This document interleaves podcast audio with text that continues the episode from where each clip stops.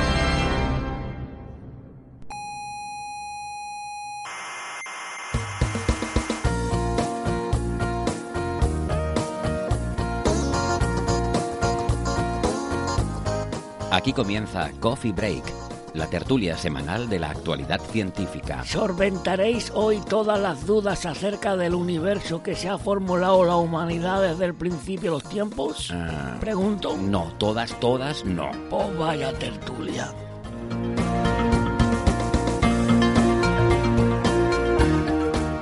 Hola, especies cientófilas del grupo local de galaxias.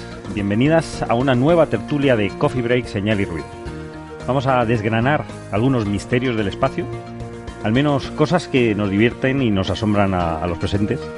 Incluso a veces incluimos al, planeta Tierra, un poco por apego a la Pachamama, como dirían los incas, o la astrofísica moderna. Hoy hablaremos de, cosas realmente peculiares. Hay, una galaxia que desafía el concepto de materia oscura o lo apoya. Vam- Vamos a verlo. Hay unos nuevos tipos de supernova. Hay unas estrellas amenazantes que pasaron cerca de nosotros. Hay incluso objetos exóticos que pueden ser alternativas a agujeros negros. Ya veremos. En las radios estamos en varias emisoras. En Canarias, en Icoden Daute Radio, Radio El Día, Radio ECA y Ondas Yaiza. Y en Madrid, en Onda Pedriza. En Aragón, en Radio Ebro. Y en Argentina, en la 99.9 de Mar del Plata. En nuestra web Señal y Ruido tienen todos los horarios y las frecuencias. Pues para ayudarme a resolver estos misterios, tengo un grupo muy nutrido de, de colegas y amigos y sin embargo compañeros de trabajo, expertos todos ellos. Tenemos aquí a mi lado Ignacio Trujillo Cabrera, investigador del IAC. Hola Carlos, ¿qué tal? ¿Cómo ¿Qué tal? Muy bien. También tenemos a Héctor Vives Arias, investigador del IAC. Muy buenas. ¿Qué tal, Héctor? y eh, desde Australia, eh, el gran Ángel López Sánchez, el lobo rayado, que es investigador y jefe de comunicación científica del eh, Observatorio Astronómico Australiano. ¿Qué tal? ¿Cómo estás, Hola, Ángel? ¿qué tal? Aquí es un, Pues un lu- nada, aquí- un lujo tenerte. bueno, el lujo siempre es mío participar. No, en absoluto, porque Ade- además, además sabemos que, que- que en español te estás te vas a prodigar poco. Me han dicho.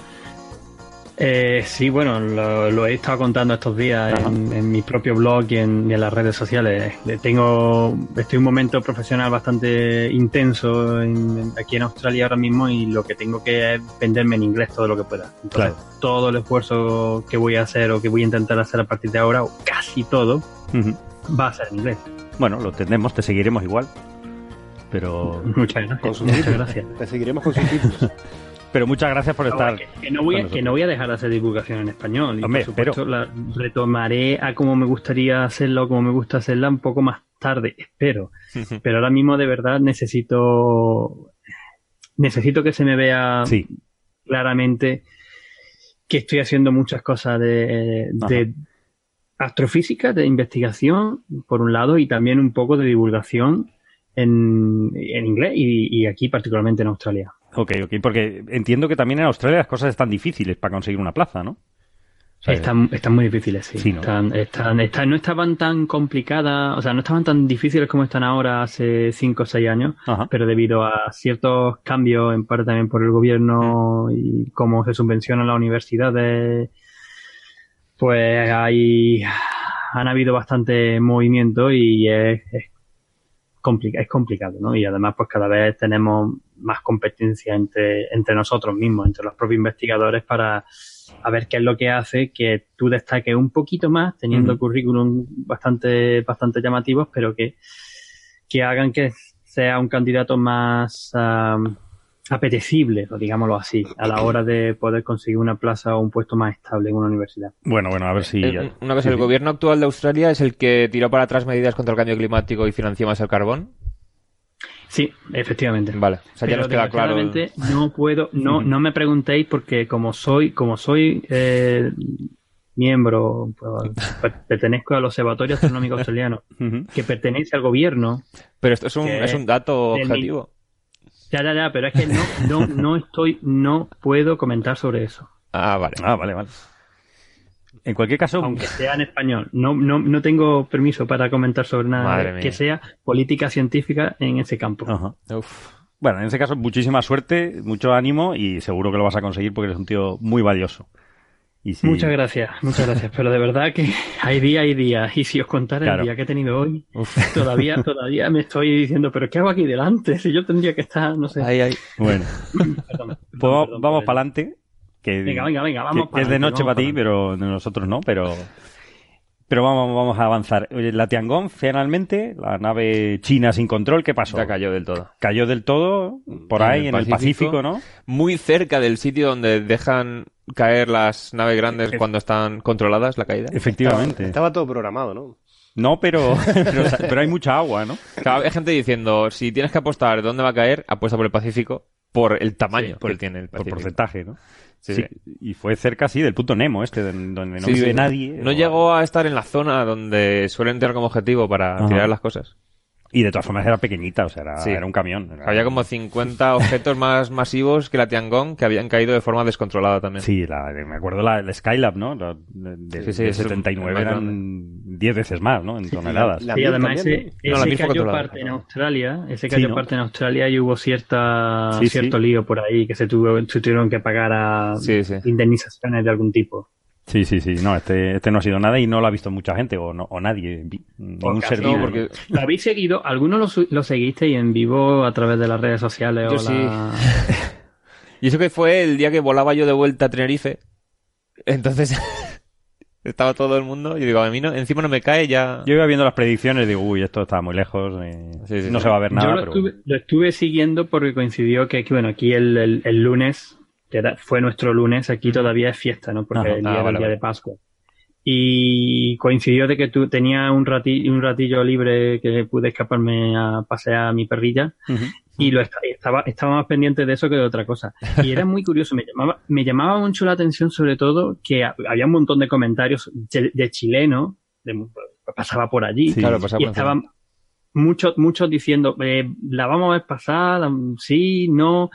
Y de vez en cuando mandaba gente eh, de entrar a desastre o fotos de estas cosas. "Ah, aquí está la foto de que se ha destruido ya. Y eran de, de, otro, de otros eventos pasados, ¿no? Sí, Y- sí, y de bólidos, ¿no? Que pasaron. ¿Por qué la gente ¿por, por qué intentan mandar este tipo de Porque noticias? le da muchos retweets. Son fotos reales de lo que estás teniendo ahora de que se ha destruido esta nave. Porque la gente, si piensa Mm. que es verdad, le da muchos retweets, entonces ganan ellos seguidores. Sí, sí, o sea, es una... Twitter es el demonio. Sí. Por eso no estás. Pero si Pero hubo, hubo alguien que puso... Facebook. Hubo alguien que puso una cosa y yo lo vi y digo, esto es eh, efectos por ordenador baratos. O sea, pensaba que lo había hecho alguien en un portátil. Y luego veo comentarios diciendo, ostras, esto es de la película Transformers. Qué desastre. Bueno, pues nada, no pasó nada. Seguimos vivos. Sí, yo quiero, quiero matizar Sí. que la reentrada descontrolada, que eso es, creo que es lo que provoca alarma, Ujú. Significa simplemente que está a merced del rozamiento con la atmósfera. Claro. O sea, no se ha frenado con un cohete, dicen, para que caiga de forma más eh, Perpendicular, mejor. perpendicular, sí. Ajá. Entonces, como está a merced del rozamiento con la atmósfera, según la actividad solar, la atmósfera está más expandida o no, habrá más rozamiento o no. Entonces, no se sabe dónde va a caer, porque como da, claro, o sea, da una órbita cada hora o por ahí, Ajá. Pues con que no puedas predecir en unos minutos de margen cuándo va a caer, vas a tener ya miles de kilómetros. Sí, porque daba una en De 90 distancia. minutos daba la vuelta al mundo. No, en menos, porque estaba a 200 kilómetros de altura. Entonces, claro, si tienes la hora en la que más o menos caerá, más o menos dos horas por un lado y por otro, entonces tienes ahí un, mon- Una franja. un montón de órbitas Sí, sí, sí, de posible. la estación. claro. Entonces, descontrolada significaba eso, que estaba a merced de la atmósfera.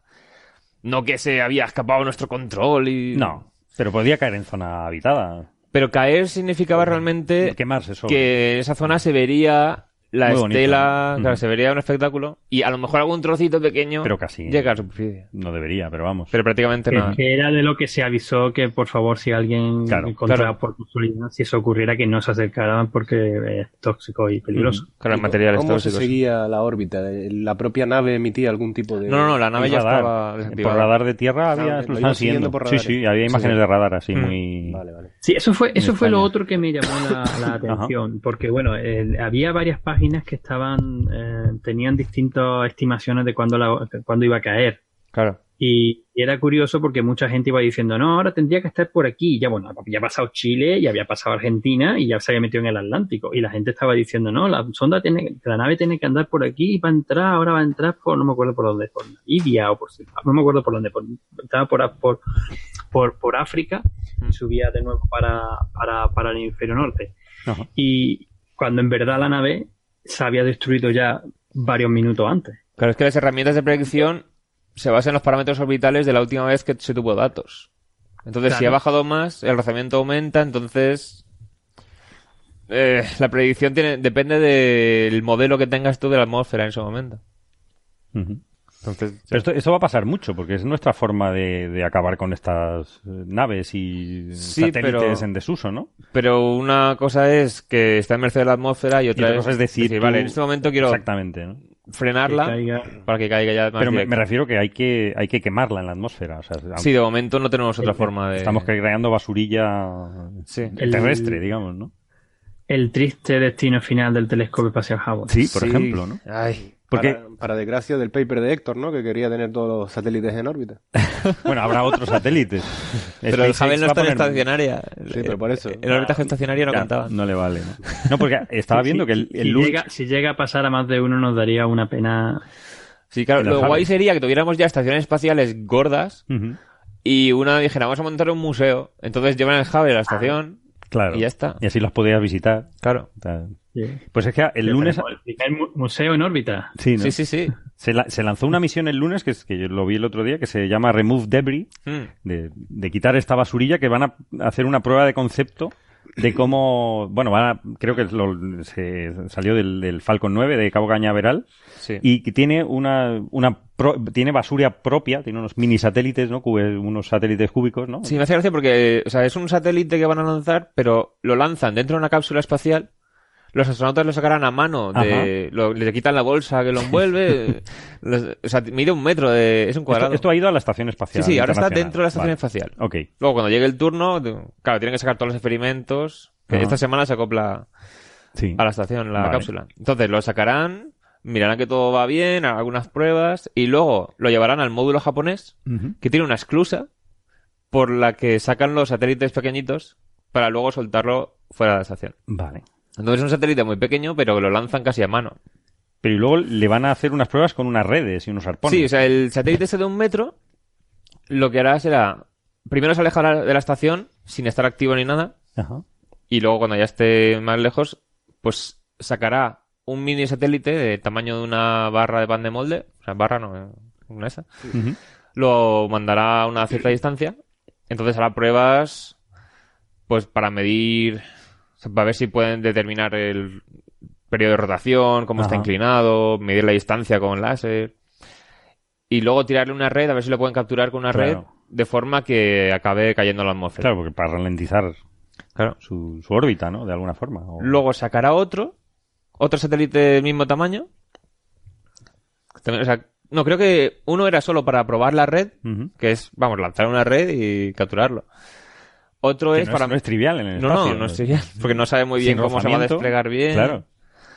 Como si fuera un gladiador romano, ¿no? Sí, sí, sí. Sí, sí. Estamos en esa tecnología. Es medieval total. Otro satélite iba a medir ya, intentar navegar sin- situándose en posición cercana, porque esto requiere una precisión que sería necesaria para capturar satélites. Ujú. medir sus parámetros y tal.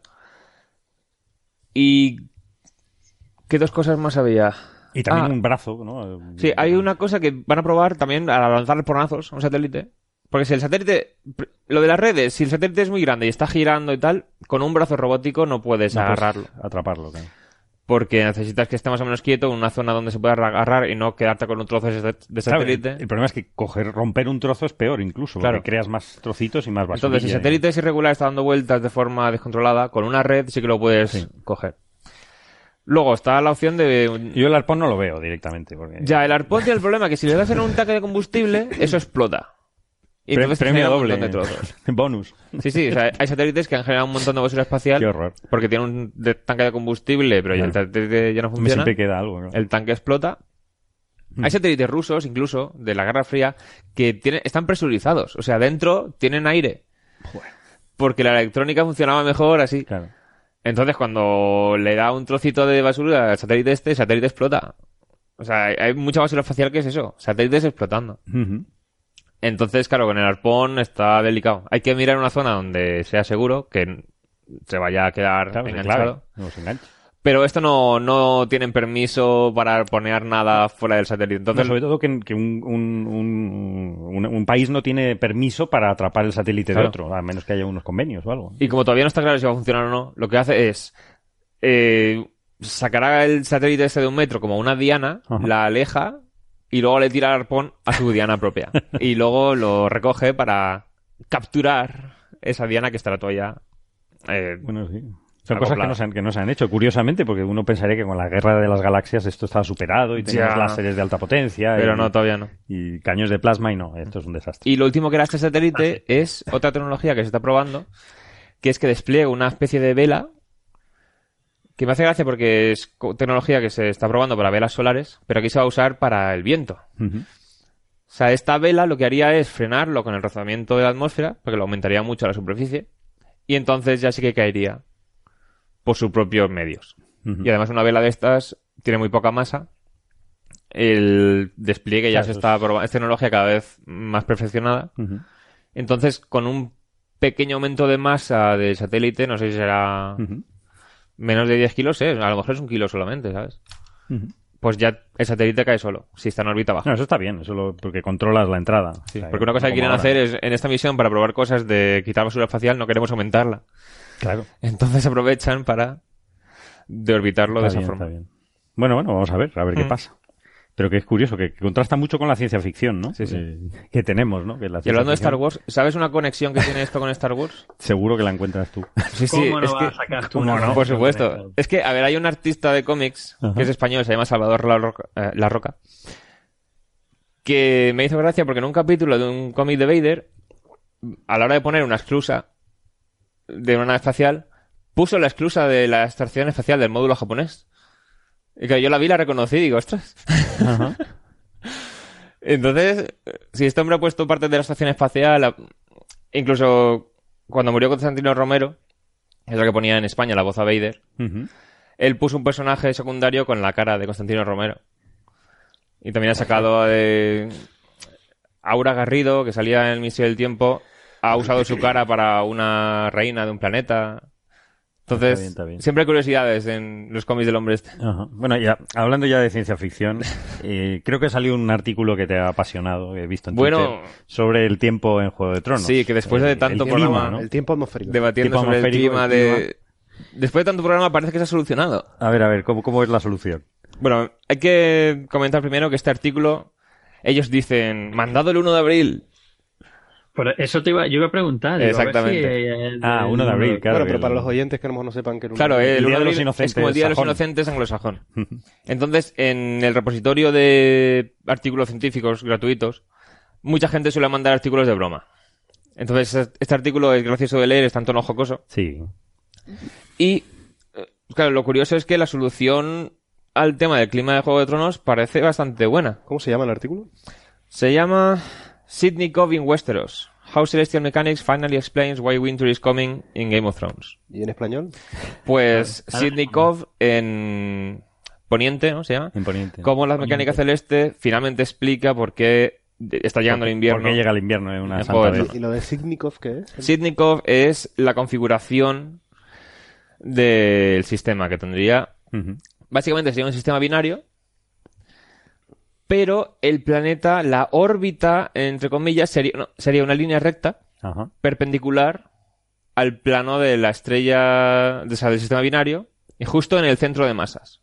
O sea, está una estrella con una compañera orbitándose entre sí, en un plano, y justo en el centro de masas el planeta perpendicularmente está oscilando por encima del plano y por debajo del plano. ¿Qué ocurre con esto? Claro, si el planeta está pasando por el plano cuando las dos estrellas están cerca, ¿Qué- ¿Cuánto tarda ese, ese periodo de oscilación? el periodo es caótico. Es caótico, con lo cual... Entonces, claro, tenemos, si el planeta está a punto de pasar el plano cuando las estrellas están cerca del centro de masas, pues se acelerará, pillará velocidad. Entonces llegará más lejos por el otro lado. Pero a lo mejor cuando vuelve, las estrellas caen en que ya están en la parte lejana, del o sea, al centro de masa. Entonces irá más lento. Entonces, cada oscilación tiene un periodo que no es regular. Joder, ¿Y qué pasa? Entonces da un poco lo que te apetezca, ¿no? Sí, de hecho hay un teorema que dice que cualquier, o sea, eh, si pones el número de años que va a durar cada paso por encima o por debajo del plano, como un número entero, pues cualquier secuencia de números enteros tiene una configuración del sistema que la reproduce. O sea, puedes poner 1, 4, 9, tal, en plan, Claro. pasa un año por debajo, 4 por arriba, 9 por debajo. Pues hay una configuración, una configuración del sistema donde eso es posible. Ajá. Entonces, claro, puedes poner justamente las- los periodos de las estaciones que están en los libros y hay una configuración del sistema que la reproduce. Claro. Yo siempre alucino con la Off, cantidad de... off- off- off topic, eh, antes de que nos vayamos. Sí. Eh, El 149 no es un homenaje también a, a que se hacen los 50 años de la película de. Ostras, de- de- puede de- ser. de estación, ¿verdad? Lo que pasa es que la secuencia del paper es más larga. Bueno, en el paper dicen 4, 1, 9, 7, 2, 8. Pero tú has dicho 149. Eso ha sido subconscientemente. Eso, pues, será por eso. Las dimensiones del monolito, Claro, digamos. claro, el monolito de la Ah, película de cuadrado, dos al 2001, cuadrado, tres al cuadrado. Odisea del espacio, que son, se cumplen cuadrado, 50 Primero- años. los primeros cuadrados, ¿no? Sí, sí, Sí. De hecho, era una de las señales, como diciendo, esto es artificial. Por si a alguien le cabía duda, ¿no? Sí, sí, sí, sí. Sí, un monolito perfecto negro y que Claro, claro. podía ser natural. Bueno, entonces, claro, si tenemos un planeta Ujú. con su rotación y tal, pero moviéndose de esta forma, eh, la estrella unas veces estará muy por debajo del ecuador celeste, o sea, muy bajo en el cielo, otra vez estará muy alta en el cielo. Cuando el, o sea, cuando esté muy baja en el cielo, es que está el planeta muy por encima del plano, con lo cual Ajá. tendrá menos temperatura. Claro. Entonces las estaciones sí que serían muy caóticas. Pero claro, dice la gente, a ver, ¿Por qué no se ve la otra estrella? exactamente, a eso iba yo Eh, si hubiera otra estrella se vería. Pero estos autores dicen, la otra estrella solo necesitamos que tenga la masa. No tiene por qué emitir luz. Entonces, si es un sistema de una estrella como el Sol más o menos y un agujero negro, pues ya tenemos... Ya tenemos las la- estrellas son- Interestela, Juego de Tronos. Claro. Sí, sí, ahí... Y encima pueden medir la radiación Hawking, lo tienen todo. A ti todo. No, porque será muy débil, ¿no? Pero bueno, o sea, el- de la otra estrella solo solo queremos la masa. Pues ponen un agujero negro y ya está. ¿Qué ocurre con esto? Claro, ¿cómo se ha formado este sistema? Bueno, ya, en fin. Ya sin tener en cuenta el tema de que tiene que estar justamente alineado con el eje, o sea, perpendicular al plano de la estrella y el agujero negro, el agujero negro se ha formado por una supernova. Entonces, en la etapa temprana del sistema solar, una de las estrellas habrá entrado en fase gigante roja, Mm. sin tragarse el planeta este, sin evaporar toda el agua del planeta, explotar como supernova sin desestabilizar todo, y luego quedarse todo tranquilito. Bueno, el planeta puede ser capturado a Sí, el posteriori. planeta tiene que ser capturado, porque con esa órbita tan extraña. Ostras, a lo mejor se ha capturado justo ahí en... Ostras. La explosión. no sé. Bueno. hay demasiada especulación. Muchos palillos, muchos juegos de Sí, palillos. pero el tema es que este tiene menos palillos que el resto de propuestas. O sea, el paper está bien también porque tiene una sección detallando todas las propuestas anteriores, que algunas, o sea, muchas se han discutido ya en el programa este, sí. y va contando por qué cada una no funciona. Y está... Aquí ya dicen... Mucho tiempo libre. ¿no? Sí, al principio Ya no- dicen, en vez de explicar lo que es magia simplemente, nos quedamos, o sea, preferimos, los científicos somos así, ¿no? Y preferimos poner ciencia. Y luego al final del paper dice, ¿y cómo se ha formado esto? Pues aquí ya sé que decimos que es magia. Ahora sí. Ah, vale. Ahora sí. Si has llegado hasta aquí. Todavía queda por explicar lo, lo de los dragones echando fuego, pero bueno, eso es otra Pero historia. eso es para los biólogos. Esto Esto es en astrofísico. Sí, los, los caminantes blancos también biológicos. Sí, bueno, y los gigantes, eh, bueno, Cosas sí, sí. menores. Bueno, pasando de la ciencia ficción a, a cosas que se miden, por lo menos. eh, teníamos la, eh, habíamos hablado la semana pasada sobre una galaxia ultradifusa, que ahora veremos qué es eso exactamente, que parecía que no tenía nada de materia oscura. Y eso es bastante curioso. O muy poca, al menos. O sí, o que es compatible con no tener, ¿no? Y eso cambiaba bastante, tenía sus implicaciones, ¿no? Tanto para la materia oscura como para los modelos que intentan explicar o decir que no existe la materia oscura, que es una modificación de la gravedad de Newton. Exacto. Entonces, ¿cómo, cómo se ha medido esto? ¿Cómo lo...? Bueno, pues si quieres ¿Cómo es te, comento un poquito para poner en, Sí. en contexto toda la de lo que se está hablando, ¿no? Sí. Eh, últimamente, en los últimos par de años, se está empezando a descubrir cada vez con mayor frecuencia un tipo de galaxias que se conocen, al menos observacionalmente, desde los años 80, Ajá. en que en el cúmulo de Virgo había unas galaxias que son extremadamente débiles, ¿no? Que con las imágenes tradicionales que tenemos, pues apenas se ven, ¿no? Sí. Eh, pero ahora como la tecnología ha mejorado bastante y también eh, se ha hecho un mayor esfuerzo en, la- en la- en las nuevas técnicas fotométricas, pues ahora con la, con la nueva profundidad a la que estamos llegando, que es unas 10 veces más profundo de, de lo que se conseguía con las técnicas habituales, Ajá. pues están apareciendo, eh, sobre todo en cúmulos de galaxias, un, un, un grupo de, de objetos Que son muy muy débiles. Ok. Estas galaxias se llaman galaxias ultradifusas y son galaxias que eh, tienen eh, unos radios efectivos, es decir, la mitad de la masa de esta galaxia es, es bastante grande, suele ser como, eh, bueno, se dicen 1,5 kiloparsecs en años luz, siempre son como, a ver, estos son, un kiloparsec son 3.000 años luz, ¿no? Pues 1,5, pues 4.500. Ujú. 4.500 años luz, en 4.500 años luz eh, de extensión, pues, sin embargo teniendo masas que son eh, como unas 100 veces menos, eh, o incluso menos, unas 1.000 veces menos que la masa de la Vía Láctea, ¿no? Es decir, eh, son objetos que son casi transparentes. De hecho, cuando uno mira las fotos de esta galaxia, Sí, puede ¿no? ver detrás de, de la galaxia otras galaxias que están más lejanas, ¿no? De lo, de lo- del bajo brillo que tienen esta, esta galaxia. Bueno, pues está, en los últimos años, como estoy comentando, hay una enorme controversia sobre el origen de estas galaxias. Y este último artículo que se ha publicado en Nature y que lidera Peter Van Dokun de la Universidad de Yale, pues eh, nos comenta que en, en la dirección hacia un grupo de galaxias, que es el grupo de la galaxia NGC 1052, han detectado un objeto de este tipo y han investigado la dinámica de, lo- de los cúmulos globulares o de las fuentes compactas que encuentran alrededor y que del estudio de esas fuentes compactas se deduce una cantidad de masa global, incluyendo la masa de las estrellas y la materia oscura, si la hubiera, compatible con la eh, simplemente con la masa de estrellas que son capaces de medir. Es decir, que eh, las observaciones serían compatibles con la ausencia absoluta de materia oscura en este tipo de galaxias. Y si esto, si esto se confirma, por supuesto, supondría una, una revolución, porque no, no sabemos, con los modelos estándares, no sabemos cómo formar desde el principio un objeto eh, de tan baja masa, sobre todo, que no tiene la suficiente gravedad como para, para poder formarse. De ahí la importancia que siempre estamos hablando de la cosmología, de que la materia oscura juega un papel fundamental como pozo de atracción para poder eh, formar después eh, la- de la caída del gas en esos pozos de potencial las estrellas. Sí, decir, yo quería hacer un inciso, o sea, con los, cúmulo- con los cúmulos globulares, a partir de su movimiento se ha medido la cantidad de masa total Ok. y se ha comparado con, o sea, sería como medir qué cantidad de luz nos viene de estrellas. Y de ahí a partir de tal cantidad de luz de sacar la masa que habría en estrellas, ¿no? Porque la masa de estrella se mide de un modelo, entiendo. Sí, sí. La, la masa de estrellas ¿Cómo se se mide directamente de la fotometría. Uno claro, es a partir de la luz que nos llega. Sí, un- Vale. ellos tienen dos filtros, con lo cual derivan un color, Vale.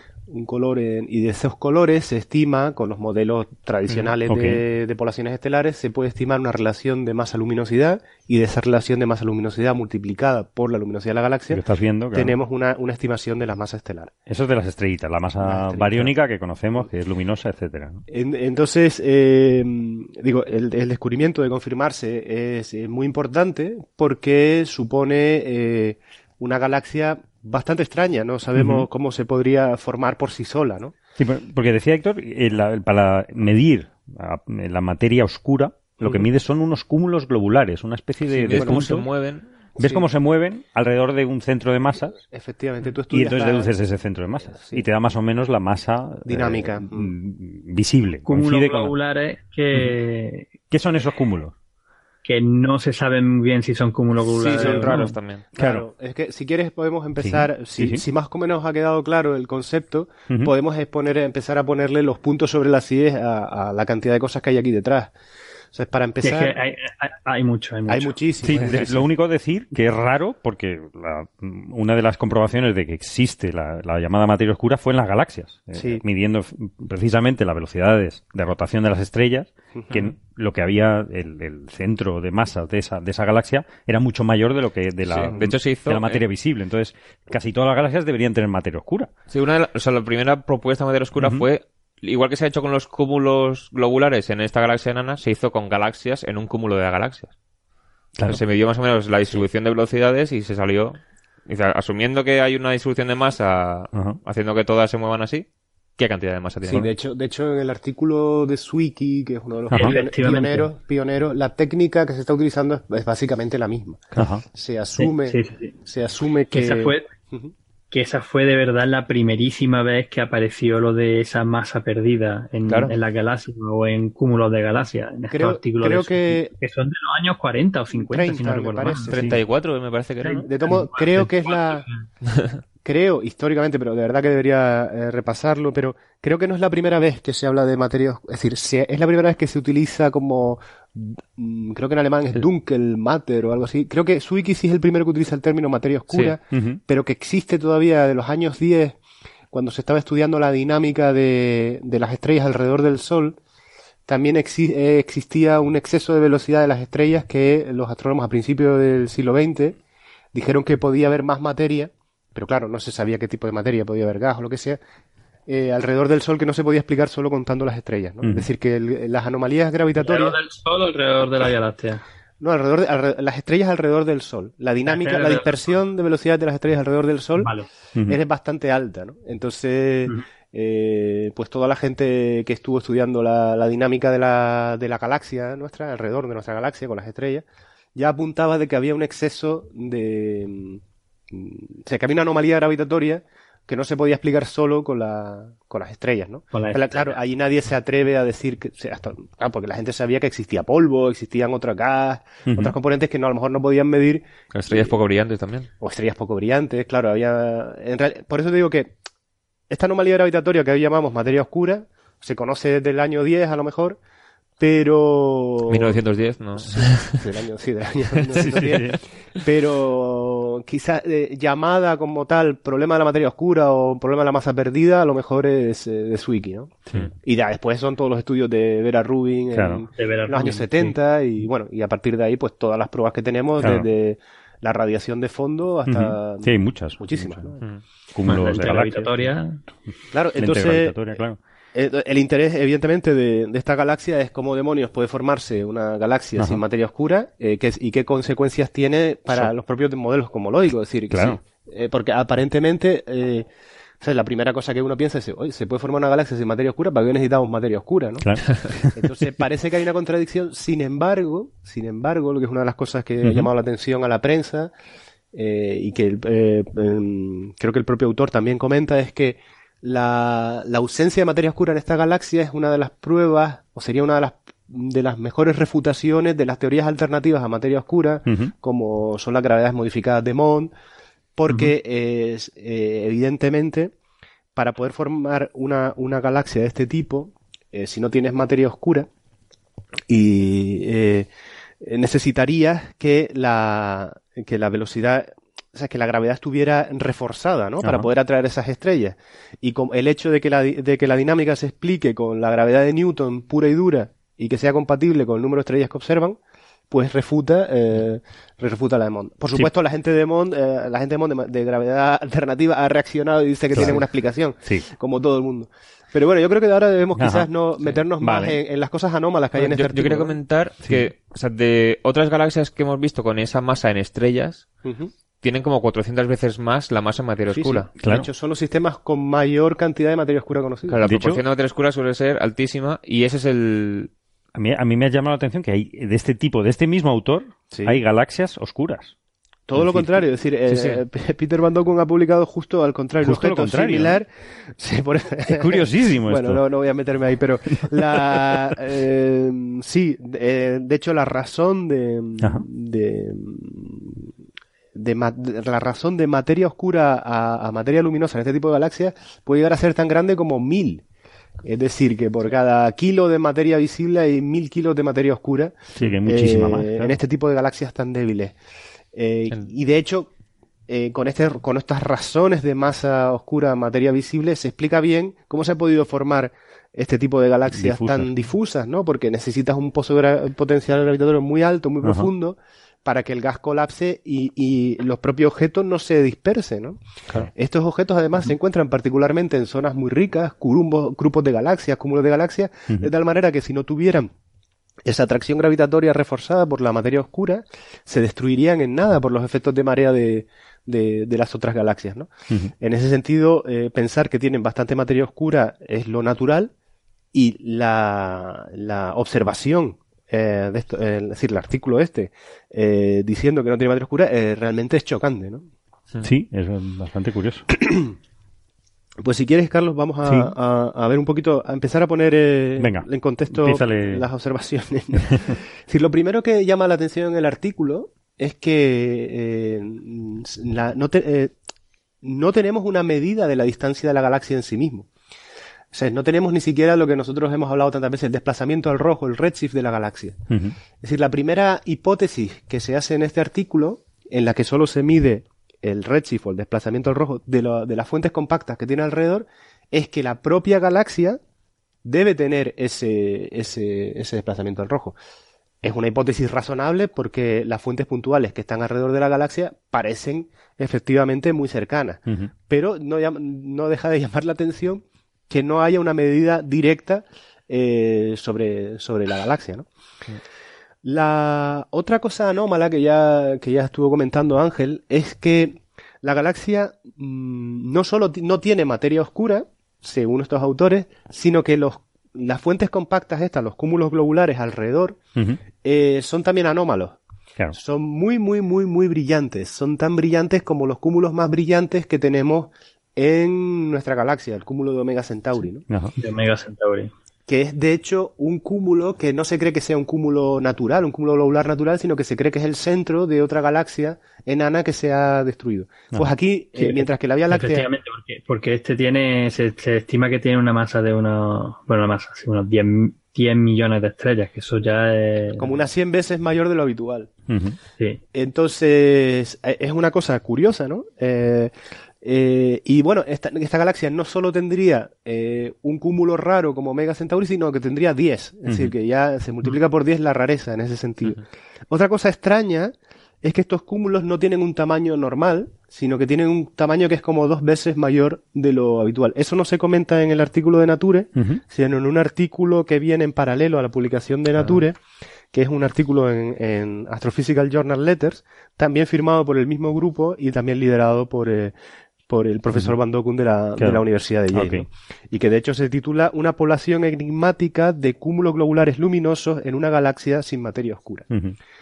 Entonces, como, como ven, eh, como pueden saber los oyentes, hay dos cosas anómalas. La total ausencia de materia oscura y una población de cúmulos globulares que no son para nada representativos de, de lo común.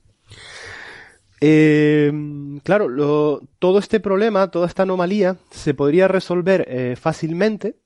Eh, todo sería absolutamente normal si la distancia de la galaxia, en vez de estar localizada a, a, unos 60 millones de años luz, que es lo que se supone por su cercanía a otra galaxia, eh, en realidad estuviera a la mitad de distancia. Ah. Si solo estuviera a la mitad de distancia, ¿vale? Entonces tendría materia oscura porque la galaxia sería mucho, sería como 10 veces menos, menos masiva, ¿vale? Sus cúmulos globulares tendrían un tamaño normal, una luminosidad no, y una luminosidad normal. Claro, Entonces, en ese sentido es absolutamente clave ¿Por qué sería menos masiva? No lo hemos dicho. Sí, porque la, la, la masa, la masa estelar, se deriva a partir de. Es decir, la masa estelar uno la deriva a partir de la luminosidad aparente. Claro. ¿Vale?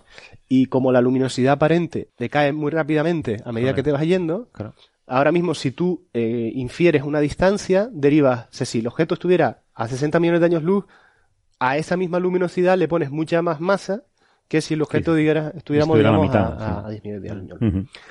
Entonces, claro, esto se discute, apenas se comenta en el artículo, pero eh, con una eh, sería una explicación una explicación natural, es decir, entonces es un tema que seguramente muchos investigadores empezarán a tratar de intentar tener una medida de la distancia a la que se encuentra esta galaxia. Pues yo entiendo que está cerca de otra galaxia. Y ellos lo dan por, en, proyección. En proyección, pero, pero ¿están en interacción o no? ¿O no se sabe? No, no se sabe. Con, la, con, la, con las observaciones actuales no se puede ver nada. Es que se descubrió en 2015, ¿no? Oh, no, no, perdón. estoy pensando en otra cosa de, que íbamos a comentar. ¿Se descubrió en 2013, eh, puede ser? No recuerdo exactamente cuándo se descubrió, pero se descubrió recientemente justamente con este sistema tan tan chulo que es la, configuración, ¿cómo es? El Dragonfly. Dragonfly, Array. La libélula.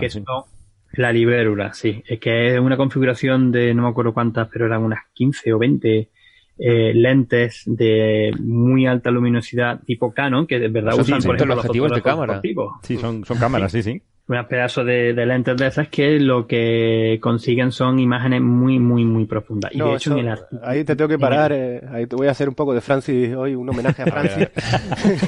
Hombre, consiguen imágenes profundas, no tan profundas como las que puedes conseguir tú con otros. No, no, no, no, es que. Pero, cubre un campo amplio. Eh, eso sí, pero reniego la mayor, eh, no consiguen imágenes tan profundas. Es una cosa. No, tengo que decirlo aquí, quizás es la primera vez que lo digo tan públicamente. las imágenes de, de, que obtienen en este telescopio, el Dragonfly, son solamente una magnitud más profunda que las imágenes del cartografiado Sloan. Mm. Es así. Lo, lo, que pasa es que tienen eh, eh, la, parte positiva que tienen ellos es que cubren un gran campo. Claro. Un gran campo. Entonces, en ese sentido, intentar reproducir esas observaciones con telescopios, digamos, profesionales que, que ocupan áreas relativamente modestas, pues tardas mucho tiempo. en ese sentido tiene la ventaja de que va muy rápido porque cubre mucho cielo, pero la profundidad es realmente modesta. Eh, lo que suelen hacer, de hecho, Ángel, te podrás dar cuenta que eh, todas las imágenes que, vemos de, galaxias descubiertas, entre comillas, por Dragonfly, eh, son siempre imágenes del Keck, imágenes del HCT, Es muy raro encontrar la, el origen, ¿no? La, imagen original ellos lo utilizan como ellos ven un punto interesante y después hacen lo que se llama un seguimiento con otros observadores. Seguimiento. Sí, sí, yo lo iba a decir precisamente eso, porque en el paper lo que viene es un seguimiento, bueno, un seguimiento, la imagen con el Sloan que aparece ahí, pero no se, no se, por lo que sea, no se había visto tan clara o no se había prestado atención. Y después, pues, seguimientos que se han hecho con otros. absolutamente, absolutamente todas las galaxias descubiertas eh, como ultradifusas por el, por el eh, Dragonfly están en el Sloan la, o sea, el truco de marketing que suelen utilizar aquí es que eh, no ponen al mismo tamaño de píxel las imágenes de, del Sloan, pero si tú haces un revineado, Claro, si tú comparas un tamaño de 0,3 segundos de arco del Sloan o 0,4 con casi 3 segundos de arco que tiene el Dragonfly, estás haciendo eh, eh, el equivalente a hacer 10 por 10 píxeles, lo cual significa ir dos magnitudes más, dos magnitudes y media más profundas con, con un cartografiado clásico como el Sloan. Claro. En ese sentido, no es justo presentar los resultados eh, sin compararlos, ¿no? Es decir, que cuando vas a los detalles te das cuenta de que, bueno, ah, evidentemente cada grupo tiene que vender su- sus resultados, ¿no? Pero aquí hay un, un- un exceso de venta, en mi opinión. Bueno. Pero bueno, eh, eso no es otra cosa. Entonces, eh, bueno, volviendo al tema de las distancias, ¿no? Es decir, la clave está en la distancia. Ajá. Entonces, ahora mismo, por ejemplo, me imagino que las siguientes propuestas, este es un objeto, por cierto, que está a una declinación bastante ecuatorial, son menos 8 grados, con lo cual se puede seguir en la, tanto... En, la constelación de Cetus. Exacto. Que es la, en español es la ballena, ¿no? Sí, es la ballena, sí, sí. es la ballena. Eh, yo no sé si la he visto alguna vez, este es muy... Muy pequeñita, ¿no? Ah, muy, bonita, está Mira, por ahí, que es la estrella esta variable ah, famosa, y luego está una de mis galaxias favoritas, M77. Ah, sí, M77 es muy, sí, muy chula, sí. Em, bueno, pues al estar en una, en una declinación eh, casi ecuatorial, pues puede observarse con tanto observatorios del hemisferio norte como el hemisferio sur. Y por lo tanto va a ser un candidato obvio para otros grandes telescopios que hagan su, su seguimiento, ¿no? La mala, mala suerte es que la noticia, la nota de prensa sale justo el día, no sé si por la tarde o algo así, el día en que se acababa el tiempo eh, para pedir a la, a la ESO, ¿no? A los telescopios de Chile. Ay.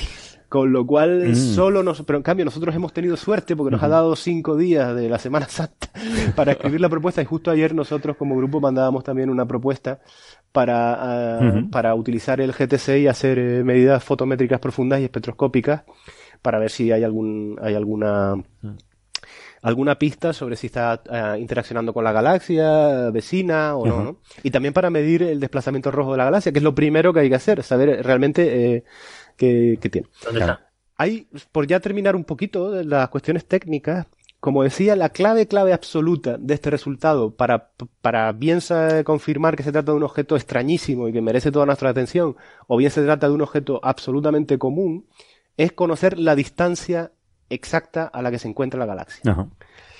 Si la galaxia se encuentra solo a, a 30 millones de años luz, es decir, a la mitad de lo que dicen ellos, una observación profunda con los datos del Hubble nos permitiría detectar estrellas individuales y de ahí sacar un, un diagrama que se llama diagrama color-magnitud Ujú. Con los magnitud. y tratar de estimar una distancia con el conteo de, de estrellas directo. Desafortunadamente, los datos del Hubble que se presentan en este artículo son de muy baja eh, integración, son una órbita, con lo cual eso es muy ruidoso lo que, lo que se ve.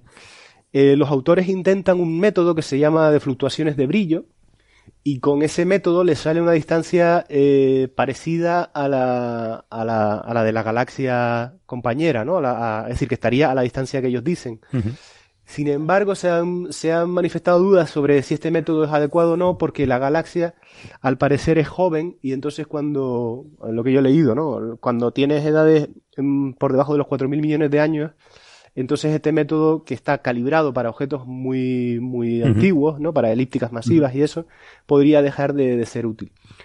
Eh, Eso es un efecto de la, de la cantidad de metales, de la cantidad de, de la metalicidad. Yo entiendo que está más relacionado con la cantidad de, de- con la- los grumos de formación estelar que podrían estar alterando la, la fluctuación real frente a una fluctuación más homogénea, ¿no? Eh, ¿Tú querías decir algo? Sí, yo quería, o sea, por explicar qué era el método del color magnitud, básicamente, mirando estrellas individuales, podemos ver qué color tienen y como sabemos cómo funcionan los tipos estelares, una estrella de tal color brilla tal cantidad de luz, o sea, tiene tal luminosidad, entonces, viendo la cantidad de luz que recibimos, sabemos la distancia. Es simplemente eso, es el con saber estrellas individuales de qué tipo son, ya podemos ver con la cantidad de brillo que nos llega cómo de lejos están. Cuando uno, uno eh, por ejemplo, una de las cosas que llama la atención, no sé si han visto la imagen que ha liberado la NASA de este objeto, eh, parece que sí pudiera estar resuelto en estrellas. En, la- en las imágenes que aparecen en el artículo no se aprecia, pero la NASA hizo una imagen de alta calidad utilizando los datos del Hubble y sí parecen, eh, sí pare- ahí no se aprecia, pero si vas a Debe los datos del del, se ve, se ven, ah, el ojo tiende a ver fuentes puntuales que podrían ser estrellas. Es decir, que a lo mejor marginalmente un análisis de estos datos pues podría darnos también una, una pequeña aproximación a la distancia, ¿no? Pero como digo, bueno, yo creo que el, el tema se puede resolver o se resolverá y me imagino que, que- que será obvio que alguien lo pida, datos profundos con el Hubble para tratar de medir la, la distancia de verdad de este objeto, porque si está a 20 millones de años luz, el Hubble, o 20 o 30 millones de años luz, el Hubble está en disposición de darnos la, la respuesta, ¿no? O sea, podría cambiar. La Sí. proporción podría tener materia oscura y. Sí, ya y se no convertiría en, se dejaría de ser todas las cosas que son anómalas, Sí. es decir, la ausencia de materia oscura y unos cúmulos globulares anómalos, se convertiría en un objeto absolutamente normal. Más normal. Eh, entonces, bueno, ah, bueno, falta una cosa por decir que también los autores lo utilizan en su defensa, en su defensa y es que la velocidad de estas fuentes compactas que ellos asocian a la galaxia, los cúmulos globulares que hemos dicho. Eh, tiene una velocidad de un redshift, ¿no? De equivalente a 1800 kilómetros por segundo. 1800 kilómetros por segundo, eh, si uno lo coge y utiliza la ley de Hubble de la, para, para derivar la distancia, efectivamente sale que está lejos. Ajá. Sin embargo, eh, sabemos que las galaxias no siguen el flujo de Hubble solo, sino que también tienen movimientos propios. Y velocidades del orden de 600, 700 kilómetros por segundo no son, no son tan anómalas, ¿no? Particularmente si te encuentras en una zona de vacío y, y puedes estar expandiéndote. E- e- efectivamente, esta galaxia eh, tiene una serie de cosas que la hacen atractiva para pensar que puede ser anómalo. Pero una, so- una- lo que quiero decir con todo esto es que una explicación normal, es decir, eh, decir que la distancia es menor, puede resolver todos los problemas. Resuelve todo, claro. Sí, ellos lo que daban la explicación de si esta galaxia está a la misma distancia que otra más grande que está cerca, Les explicaría cómo ha quedado sin materia oscura apenas. Porque o sea, si ha interaccionado esta galaxia con la otra, claro, la materia oscura está mucho menos concentrada que la materia normal. Entonces, en las partes externas de una galaxia prácticamente será todo materia oscura. Sí. Entonces, cuando pasa esta galaxia cerca de otra, Se la puede robar. claro, la otra le roba la materia oscura. Sí, es que, se ha visto que la materia oscura está en- Claro. desplazada en los, el cúmulo es que de la hay bala. gente el preguntando en internet cosas de, de tipo...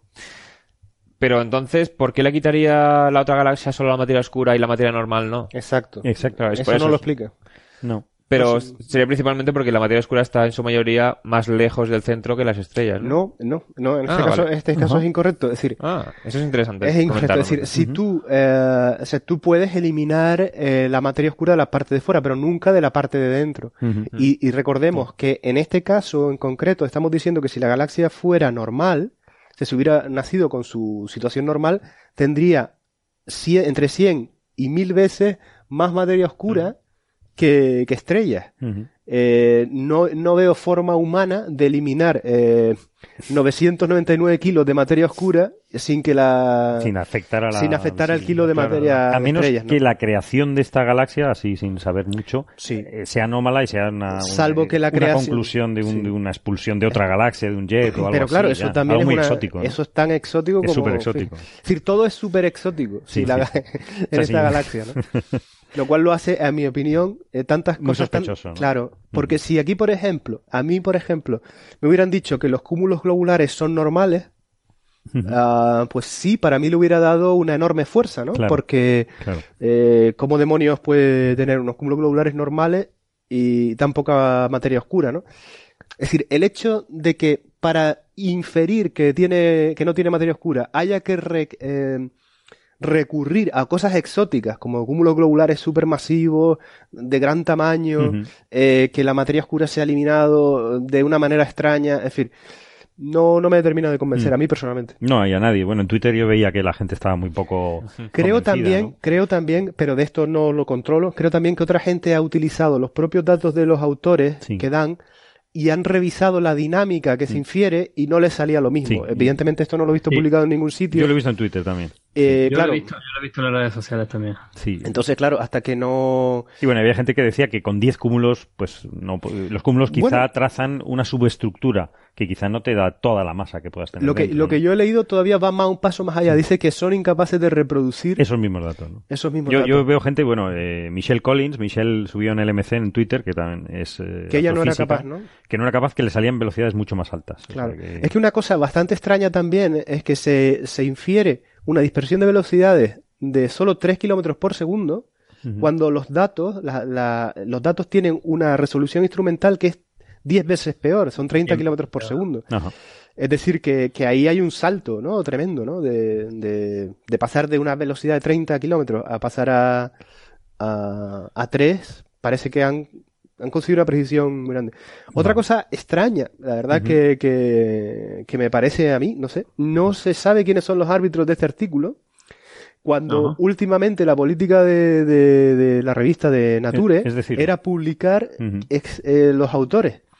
Con lo cual, yo esto es una especulación, por supuesto lo desconozco, pero es una especulación. No sé hasta qué punto puede haber una, una decisión editorial en publicar esto más que, que un apoyo arbitral. No lo sé, la verdad que lo desconozco. O sea, tú dices que por el impacto que podía tener, que vamos a tirar Eso para es adelante. una especulación, eso siempre lo hace Nature, o Nature Sí, siempre pero el- es, prima eso, ¿no? es raro que los, que los árbitros, si los Que ha sean- tenido, que yo supongo que sí los ha tenido, eh, no hayan firmado. Eh, normalmente, La si no de- tuvieran ningún conflicto con De la de no publicación, problema de ¿por que ¿qué problema tendrían en poner sus nombres? Pero bueno, esto es especulación Ya, de mi parte, ya. eso no lo sé. Ujú, No sé si Ángel, ¿tú querías decir algo de eso? Eh, yo simplemente quería dar mi perspectiva desde cuando empecé a, a Claro. leer las notas de prensa y un poco, poco rápido por encima en la información que leía sobre, sobre el artículo. Porque esto me toca en cierta forma, no directamente, pero casi directamente. Eh, a- consecuencia de mi tesis, Ajá. de estudios de, de mi tesis ya, bueno, editado hace ya 11, 11 años así. Eh, porque por motivos del, del análisis que yo, que yo hacía y que hice allí en, en, Ten- en Tenerife, en el IAC, eh, me, me- me empecé a interesar bastante en un tipo de objetos que se llaman las galaxias enanas de marea, o Tidal Dwarf Galaxies, Ajá. que son estos entes que se crean a veces cuando dos objetos o dos galaxias colisionan, eh, llegan a fusionar en cierta forma, pero partes externas de una galaxia, de una de las dos, se lanzan al espacio intergaláctico y se forman nuevas entidades Ajá. con, la mate- con material que, que, se había, que, que estaba en la, en la galaxia principal. Entonces, esto- estos objetos siempre ha habido una, siempre, sobre todo en aquella época estaba bastante en moda, de que como su creación es muy distinta a como te predice el modelo estándar de formación de galaxias, y, y por la forma en la que se crean, deberían tener muy poca materia oscura si la tuvieran.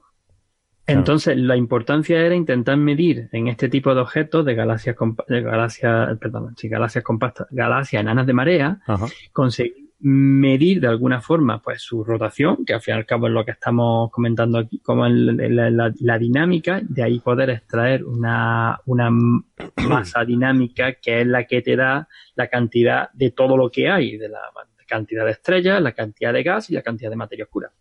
Y con eso pues medir cuánta materia oscura tienes. Que es lo que estamos también haciendo en este artículo, ¿no? Lo que estamos comentando. Y, y, y entonces a mí se me lo, lo que a mí la impresión que me daba también por la forma en la que fue detectada eh, este objeto ultra ultra difuso alrededor de una galaxia mm, más o menos grande pero curiosa quizá era eso quizá era un una galaxia enana de marea de alguna forma que ese material de alguna forma ha salido fuera. De, de la galaxia de la galaxia principal y eh, ahora pues ha conseguido medir eh, su dinámica y se ve que apenas tiene materia oscura. Eso era lo primero que pensaba, entonces me llamó, me, me hizo mucha ilusión, me, llamó la atención y todo lo que quiera. Pero luego cuando empecé a mirar sobre todo el asunto de los cúmulos globulares, empecé a dudar incluso también de esta, de, este- de que fuese esta, esta, esta hipótesis. Por lo que ha estado contando Nacho, sobre todo, ¿no? Porque son bastante peculiares estos objetos. Y además no hay mucho Y claro, y encima la velocidad, o sea, la, forma en la que se han medido la velocidad y la dispersión de velocidad, vamos a decir la velocidad, el desplazamiento del rojo de estos objetos, no es tanto cuando tú tienes en cuenta estas desviaciones del flujo de Hubble en la expansión del universo. Entonces, ¿dónde están exactamente? Es que apoyo completamente lo que está diciendo. No, Nacho, no, ¿dónde está? ¿Dónde está? Queremos saber dónde está. Ahora hace falta saber exactamente dónde está para poder rehacer los números, los números bien. Oye, eh, eh, lo que comentabas de las enanas de marea, ¿por qué estas enanas de marea no tienen materia oscura? Esa es una cosa que no he terminado de entender nunca bien. Los halos de materia oscura están haciendo su propia cosa. La estrella y el gas son mucho más fácil eh, distorsionados, sobre todo el gas. Y de hecho, muchas de estas enanas de marea se piensan que se crean sobre todo de gas, de las partes externas, que se han expulsado hacia afuera y terminan formando estrellas. Entonces, claro, no, es, no está asociada directamente a, a, un halo de materia oscura donde dentro estaba la materia, eh, de forma de estrella o de gas, sino que es una parte de, de la galaxia que se ha terminado expulsando fuera. Vale. Pero claro, pero ¿por qué, por qué pueden aguantar eh, sin destruirse? Porque, yo te digo, son tan de tan bajo brillo superficial que enseguida se disiparían, ¿no? Pero no son, los que se encuentran no son tan de, no son tan de bajo brillo superficial. De hecho, algunas algunas tienen formación estelar incluso intensa, que fue de la manera en la que yo me empecé a involucrar en ellas, aparecen, aparecen, por ejemplo, en, en, algunos grupos compactos de, de galaxias, en los que, eh, por definición, estos uno, uno tipo de, de, objetos que yo clasificaba como galaxias compactas enanas azules, resultaron ser además galaxias enanas de marea. Muy bien. Oye, eh, vamos, a, vamos a parar aquí para los, los compañeros de la radio y invitar a todo el mundo que nos sigan eh, luego en internet porque vamos a seguir hablando de esto y de cosas también muy raras. o sea que muchas gracias por oírnos. Hasta luego. Hasta, ahora. Venga, hasta ahora.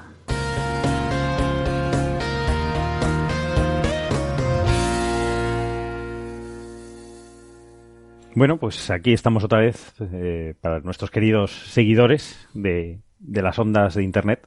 Sí, entonces Ángel, eh, estabas comentando la hipótesis de que esta galaxia fuera una enana de marea y decías también, si te he entendido bien, que las enanas de marea conocidas son tienen mayor densidad de estrellas que esta misma.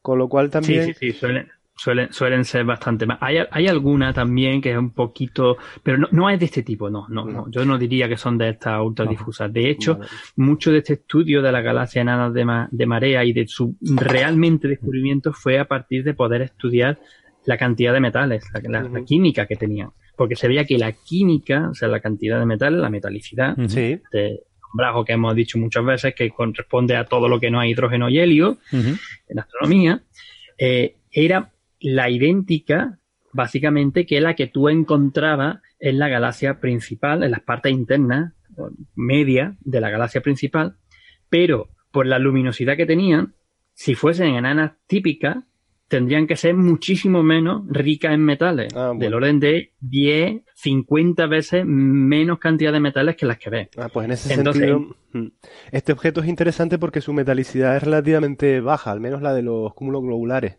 bastante más baja que la metalicidad del objeto que tendría como compañero o formador, que sería la galaxia masiva central, que es un objeto ya que es una elíptica masiva, si no recuerdo mal. En, ese, sentido, en ese sentido tampoco eh, encaja mucho. ¿Era elíptica o espiral? Es, una, es una... elíptica. NGC 1052 es una galaxia elíptica o S0. Es una galaxia bastante masiva. La puedes ver en, Sí, pero es una elíptica, vamos. Y perdona, sí, sí, sí, sí. Eh, eh, me, engañó la foto porque en la foto aparece también una en la que estaba mirando la zona de la galaxia, estaba ah, sale también una galaxia espiral bastante bonita que está cerca. Sí, es del grupo también, pero no es la galaxia central. No, no es 1052, vale. Por eso, en ese sentido... de tipo, de tipo liner. En ese sentido, la hipótesis, como estás comentando, de que esta galaxia pudiera ser una, una nana de marea tampoco sale reforzada, ¿no? Por las diferencias de metalicidades tan grandes, ¿no? Sí. Por, eso también hay que tener todos los ingredientes, ¿no? De, todo este tipo de datos, que, qué información extra te, están dando para poder restringir mejor la hipótesis de, cómo se ha formado y qué es lo que verdad está ocurriendo en este sistema. Pues muy bien. Vale, entonces lo dejamos todo en, Severa, ¿no? Eh, sí, yo creo que, va a haber bastantes grupos ahora mirándolo en detalle debido a la repercusión y al potencial impacto de, esta, de este artículo, si se confirma Pero yo ahora mismo, si tuviera que apostar dinero, yo personalmente No. apostaría a que la galaxia está más cerca. Eh, no sé cuánto apostaría porque como tengo una hipoteca no puedo apostar mucho. Pero bueno, esa Bueno, es queda, mi- queda tu apuesta en, queda la- en las redes, y- tu, tu y a honor. ver si a lo largo del año pues, Claro. podemos resolver el misterio. Vamos a ver. Y pero aún así, el- la galaxia es interesante de por sí. Sí, sea, no, claro, claro. Aparte de lo Tiene, tiene una serie de anomalías que conviene investigar a ver qué son. Claro. Pues vam- vamos a ver, a ver cómo se soluciona todo este tema. Estaría, estaría bien saber tam- eh, también si tiene gas. No tiene. El hidrógeno neutro no tiene. Al menos a- No lo miramos y no tiene hasta la hasta el nivel de detección de donde llega los cartografiados habituales no tiene. Ujú. Sí, porque esta además, si está cerca del Ecuador, esta, ha tenido, esa zona quizás ha sido observada con Arecibo. Pues no lo sé. Eh, no sé, no recordarás si era Hypass, ¿te suena? O, ah, mm, Sí, Hi- HiPass, HiPass es justamente el cartografiado que se hizo con la antena de Parks de aquí vale. de, de Pues Australia. me suena que en Hypass no se detecta. Eh, En iPad no se detecta, pero iPad eh, es para, para, eh, tiene un límite de masa, entonces, o sea, particularmente a esa distancia, que debe ser bastante bajo. vale. No. Pues, pues, pues- Entonces, no se detecta hasta cierto nivel, Sí. posiblemente en verdad lo, lo haya. vale. En, en IPAS hemos encontrado zonas o regiones que parecen que en IPAS no tienen, Sí. entre otras cosas porque el, el haz que, tiene Parks eh, con el multibeam receiver Sí. este que son 13, eh, como una 13, 13 trocitos, eh, es bastante amplio. eh, son, si no recuerdo mal, unos 10 minutos de arco, sí, porque la luna serían 3x3, Sí. es lo que resuelve. O sea, en- ahí, ahí está integrándolo. Entonces, pues, para este tipo de objetos tan pequeños, tan difusos, se han encontrado, como estaba diciendo, que hay veces que alguna galaxia que parecía que no tenía nada, cuando por lo que sea, Porque muchas veces no ha sido directo, pero de otra forma se han observado con el interferómetro, con interferometría, aparece. Pues Ángel, te invito a que hagas una propuesta porque, porque si tuviera gas y tuviera, eh, para una, si estuviera aislada relativamente, si tuviera una galaxia cercana, debería tener bastante gas. No, es que simplemente si la encontramos al gas ya tenemos la distancia. Ah, bueno, pues- no, tendríamos, pero tendríamos la distancia también con el problema de la, de la velocidad del flujo de Hubble. Pero bueno, Bueno, pues a- Pero con lo liado que está Ángel, una cosa más. de, lo, de lo que tiene al lado, no sé, sería una, una- algo más. Vale. Pero bueno, co- como es observable desde Australia, y... Desgraciadamente no. Ah, ¿no? No llegas O a menos sí, 8. O sea, sí, vamos a ver, voy, voy a explicarme. Desgraciadamente, no con el interferómetro, el Compact Array, ¿no? El que tenemos aquí en Nueva Gales del Sur. Porque ese interferómetro está orientado este-oeste por ese tipo de configuración, por lo que significa que en la zona muy cercana al Ecuador, 10 Claro. grados por debajo, 10 grados por arriba, lo Vale. que es el haz del interferómetro es súper alargado tirando a infinito en el Ecuador, Vaya. por lo que normalmente no observamos esa zona. Si hay una, hay una configuración muy compacta en la que sí se pueden poner la antena al norte-sur un poquito y ahí se podría de intentar. Pero en vez de hacer eso, pues posiblemente, y no me extrañaría, que mis compañeros que trabajan en, en el otro interferómetro, en el nuevo, en el ASCAP, en el, en el de Western Australia, Australia Occidental, que ese sí tiene antenas, eh, 36 antenas distintas, distintas distancias distintas posiciones, no solamente este-oeste, este-oeste, ahí sí se puede observar perfectamente el Ecuador. Y entonces que, pues, mira, vamos, vamos a tirar, vamos a ver si por mueve casualidad. mueve tus contactos y si no habla con, con el, de la, el de la mesa esa, el que estaba midiendo el H1 de, después de la raionización, ¿no era? Esos de la, Sí, sí, los que han publicado en Nature también hace justamente en, en el mismo en el mismo observatorio eh, de donde se está terminando de construir, bueno, está ya terminado de construir el interferómetro australiano, el ASCAP, el Australian, el Australian SKA Pathfinder, que, que el que os, comento. Lo que pasa es que todavía está en fase de conseguir saber cómo terminar de reducir los datos. Básicamente, porque es muy sofisticado todo el tipo de información que se recibe. en- Pues, Ángel, en- como sabemos que eres un hombre con recursos, haz la llamada Como si no estuviese a tu lista de contactos. Sí. a tu lista de cosas. Hombre con recursos, hombre con recursos. Venga, vam- vamos, vamos a cambiar el tema ya. ¿eh? Venga, venga. Pues eh, pasamos a, otras tema. cositas. Venga. Otra cosita que me, que me llamó la atención es la estrella de Scholz, que yo no sabía de qué iba eso. Y por lo visto... eh, No es una marca lavadora, No es una marca, es un señor, es Ah. Ralph Dieter Scholz de Potsdam, que en el 2014 estaban viendo las estrellas cercanas al sistema solar y en el plano galáctico, pues la verdad es que estaban poco, poco mapeadas, habían encontrado pocas, pero es complicado, hay muchísimos objetos. y se sabían las estrellas pequeñas, las enanas, se conocían bastante bien, pero las del tipo M, eh, por, por lo que sea, no más débiles, no, no, se, no se tenían conocimiento, ¿no? Entonces es, es muy débil. son muy débiles, ¿no? Esta es una enana roja, pero de las más sí, enanas es que hay. una tipo M, una enana roja, ¿no? Como Pero M8, Trappist, no, M9, M9, M9. digo. y eh, que está así de parsecs a 23 años luz en el plano galáctico con una velocidad eh, tangencial muy muy muy pequeña. Re- Realmente está, se- pero se está alejándose de alejando. nosotros, pero casi directamente. Se está alejando directamente. Con Claro, lo cual, no, no está moviéndose en diagonal. o sea, Claro. va- Sé que toda su velocidad de, de alejamiento es eh, directa, ¿no? Se está yendo... en línea recta, línea se, recta, está, se exactamente. está huyendo. Entonces, si, si tiramos el tiempo hacia atrás, hay, hay otro autor, porque esto, esto lo descubrió Scholz en el- hace poco, en el 2014. Eh, hay otro autor que es Mama Ye, que en el 2015 pues hizo la, la, la- la regresión, es decir, fue atrás en el tiempo, como el Cinexin antiguo, eh, dio, dio para atrás y dijo, anda, pues esta, esta estrella pasó muy cerca de nuestro sistema solar.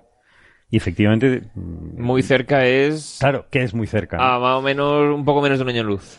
Bueno, que es bastante Bueno, cerca, ¿no? que es bastante Claro. cerca porque Pero- la- los Sí, pero cuando hablamos del sistema solar.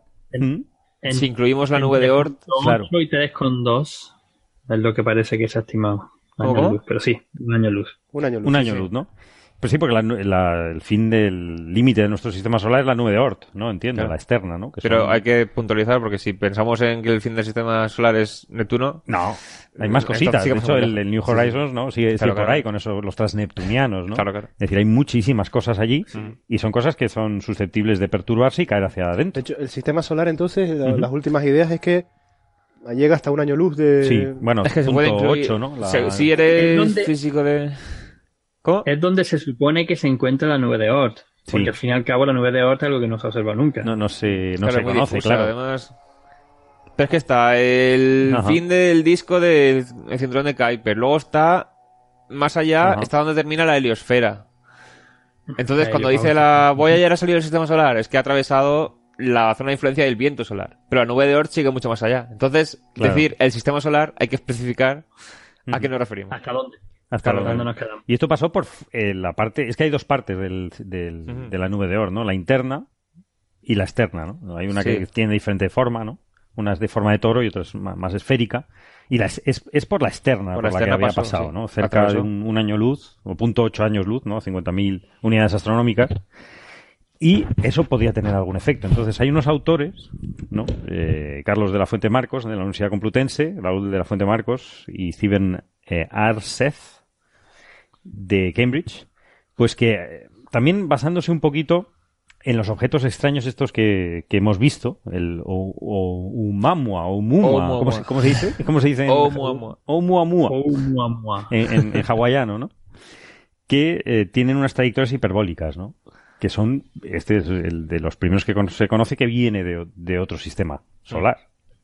Entonces, esta, esta gente eh, es- estaba este- eh, un poco motivados por encontrar más objetos de este tipo, pues pensaron que efectivamente puede haber eh, varios motivos por los que los objetos que estén en esta nube, nube de Oort, en nuestro propio sistema solar, sean perturbados, los modifiquen sus órbitas y caigan y tengan unas órbitas más abiertas, en forma de V, ¿no? Sí, que pasen por el- la parte interna del sistema solar, pero se vayan y la órbita no, no esté cerrada. Claro. O sea, que pasen de largo. Entonces, eh, motivados por esto, hicieron una, una estadística de unos 339 cuerpos, creo, y eh, vieron un poco eh, qué podía haberlos perturbado y cuál era el origen de esa perturbación en el tiempo y en el espacio, en la dirección. Y casualmente, eh, su resul- resultó que coincidía que la perturbación podía ser hacia un punto que casualmente era por donde había pasado esta famosa, bueno, famosa desde 2014 o 2015 estrella de Scholz, ¿no? Sí. Entonces un poco eh, dan como, como la explicación eh, de que estos objetos, eh, que al, al pasar esta, esta estrella, pues ha perturbado eh, ciertos objetos de, de la nube de Oort y que ahora tienen otra, otro tipo de trayectorias, ¿no? Claro. ¿Cuántos objetos son de toda la muestra los que decían? Yo creo que era- hicieron una muestra eh, de 339. 339. No, pero digo, los que correspondería a Ah, la, la- la- estrella esta, porque no me... Sí, bueno, lo que pasa es que están, claro, el- el- ahí está el problema de que están todos distribuidos cerca del, Sí, o sea, están... del plano, ¿no? Ellos sacan más o menos de dónde viene cada cometa Claro. y parece que hay una agrupación de algunos que vendrían todos ellos de más o menos la zona donde podría haber Donde estado haber pasado esta estrella en el pasado, ¿no? Sí, entonces o sea, no son los 300, No, sino unos, unos cuantos, de ellos parece que vienen todos de la zona donde... Claro, es que el tema de la estrella esta, Ajá. Como apenas se mueve en el plano del cielo, o sea, no vemos en distintas fotografías moverse la estrella, Sí. saber exactamente por qué región del nube de Oort pasó es muy difícil. Entonces Claro. ahí hay una incertidumbre y parece que la zona donde hay una concentración de vienen de ahí eh, está cerca de la zona donde podría haber pasado la estrella en su momento. Claro. Y estamos hablando de que esto ocurrió hace cuántos mi- eh, miles de años. Creo que era 70.000 años. 70.000. 70.000 años, es decir, Es decir, que los, que lo- los astrónomos de hace 70.000 años, los, eh, los chamanes de prehistóricos, sí. paleolíticos, estaban, pudieron quizás llegar a ver esta estrella o no. Pues la Sí, estrella... de, de hecho, en uno de los artículos estos de, de- de divulgación sobre, sobre el caso me ha llamado Ajá. la atención no ver una imagen de un Sí, sí, la imagen de la nota de prensa... hombre con su lanza, mm, sí, al- algo así, eh, mirando al cielo, que se ve una estrellita rojita allí en, en- en mitad del, del cielo. Sí, como que se viera claramente. Pues Bueno, en aquí- realidad había, incluso a ese- en esa época había todavía, estaban las dos humanidades, ¿no? Estaba Sí, los- estaban Sí, había- neandertales y los- sapiens. Estaban los es decir, que no sabemos cuál de, los, cuál de las dos especies fue o, primero. o la mezcla. Pues, O- de- Claro, también había de hecho, ahora que lo dices, la figura del hombre me recuerda un poco más por también por cómo se le ve la cara más a un neandertal que a un... Sí, lo, lo han puesto un poco ambiguo, sí. Bueno. Pero bueno, también había hibri- hibridación entre ambas poblaciones.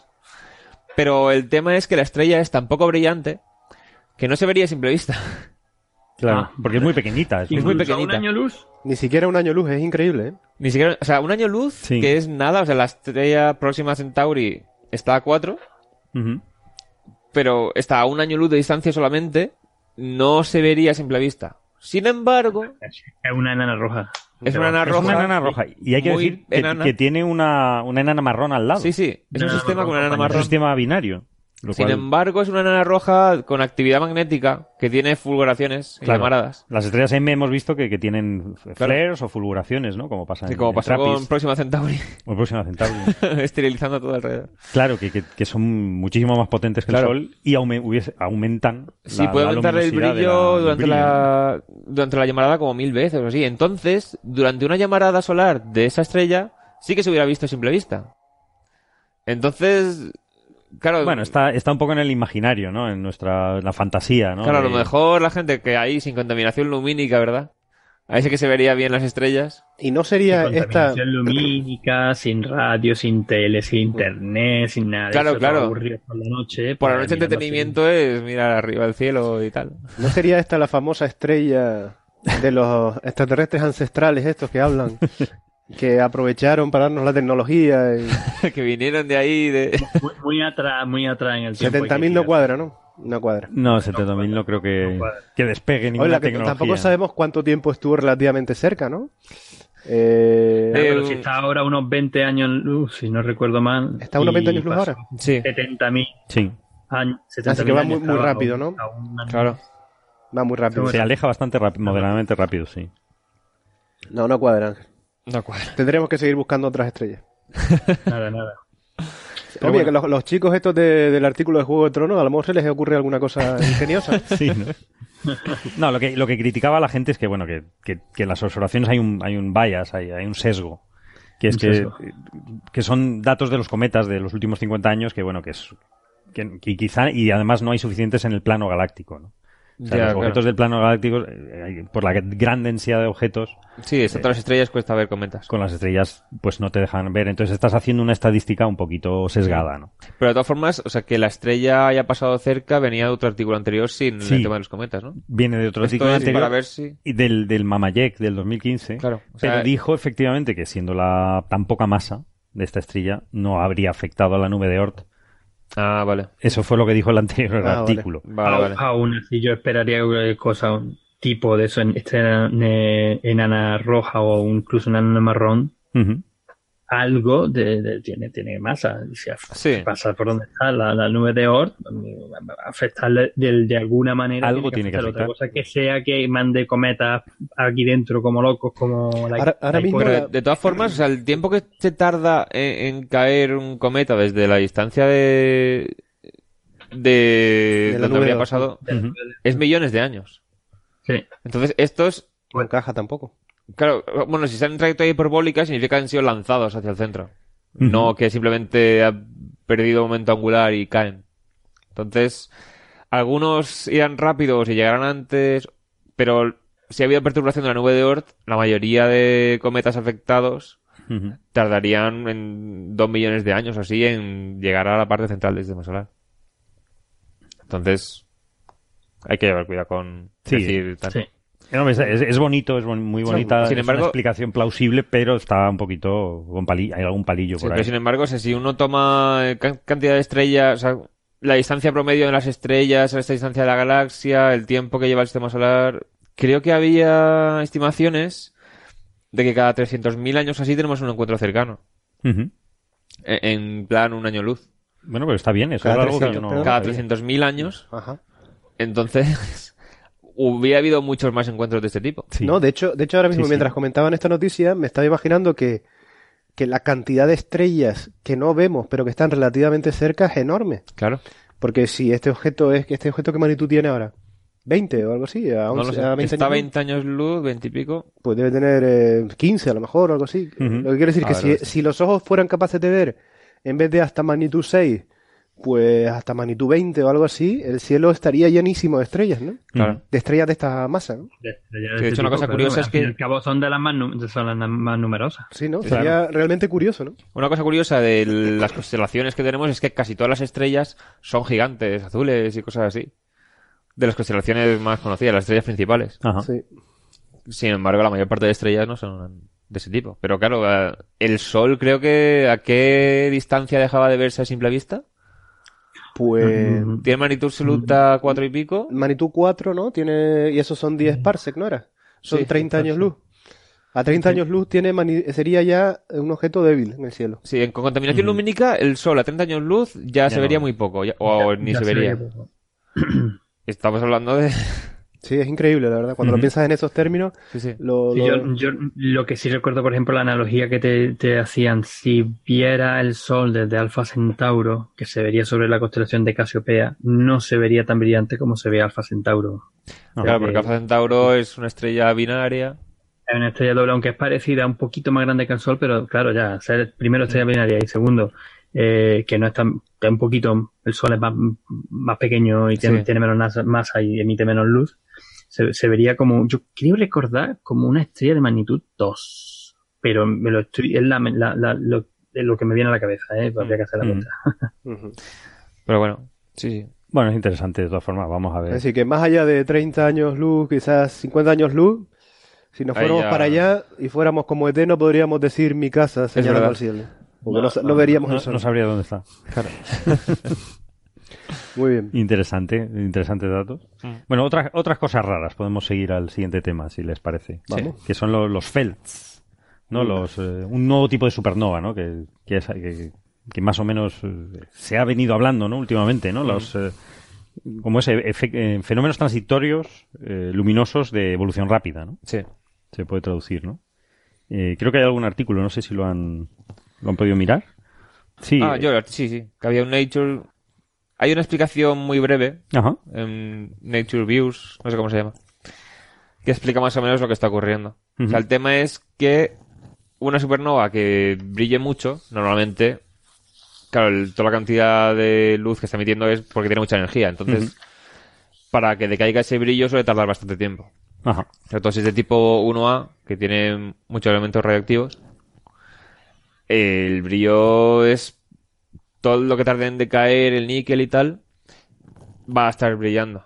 Porque el la 1A, la tipo 1A supernova es de una estrella binaria. Sí, una Que- estrella, una que una enana masa a otra. blanca que está a punto de estar en el límite. Ajá. O sea, si se hubiera formado con más masa, sería una estrella de neutrones, pues está ganando masa una compañera y cuando llega a ese límite, pues estalla completamente. Ajá. Y eso una- tarda un eh, orden de días, ¿no? 10 días o una cosa así. ¿no? Tarda, de- creo que más. Un mes. No, Puede- meses, puede- ¿no? Luego puede... la supernova de tipo 1A tarda Ah. más. Sí, Es- tarda es, bastante la, más. es- la otra, la fase final de la supernova de tipo 2. Ajá. Sí, tipo 2 es una las estrella las gigante que colapsa. más masivas. Vale. Sí es la que ocurre. El crear el núcleo de, de hierro níquel, que es lo que al final se in- inestabiliza y hace explotar la estrella, eso Ajá. pasa en días a horas. Vale. Sí, pero estamos hablando que la- Pero luego el brillo de la supernova en sí tarda bastante más en decaer. Sí, el brillo también tarda más en, en de- en decaer. Claro, entonces aquí lo que se descubrió es una que brilló muchísimo, pero unos dos días. Sí, o sea, hay que decir que tardó es- en aumentar de brillo unos dos días nada más. Sí, que es del Kepler, ¿no? Es de la misión extendida del Kepler, Claro. que, está hecha para medir planetas, ¿no? Para medir variaciones de brillo de estrellas. Y estrellas. por tanto detectar planetas que pasen por delante. Entonces han podido medir este tipo de fenómenos que son relativamente Mm. nuevos, ¿no? Relativamente desconocidos.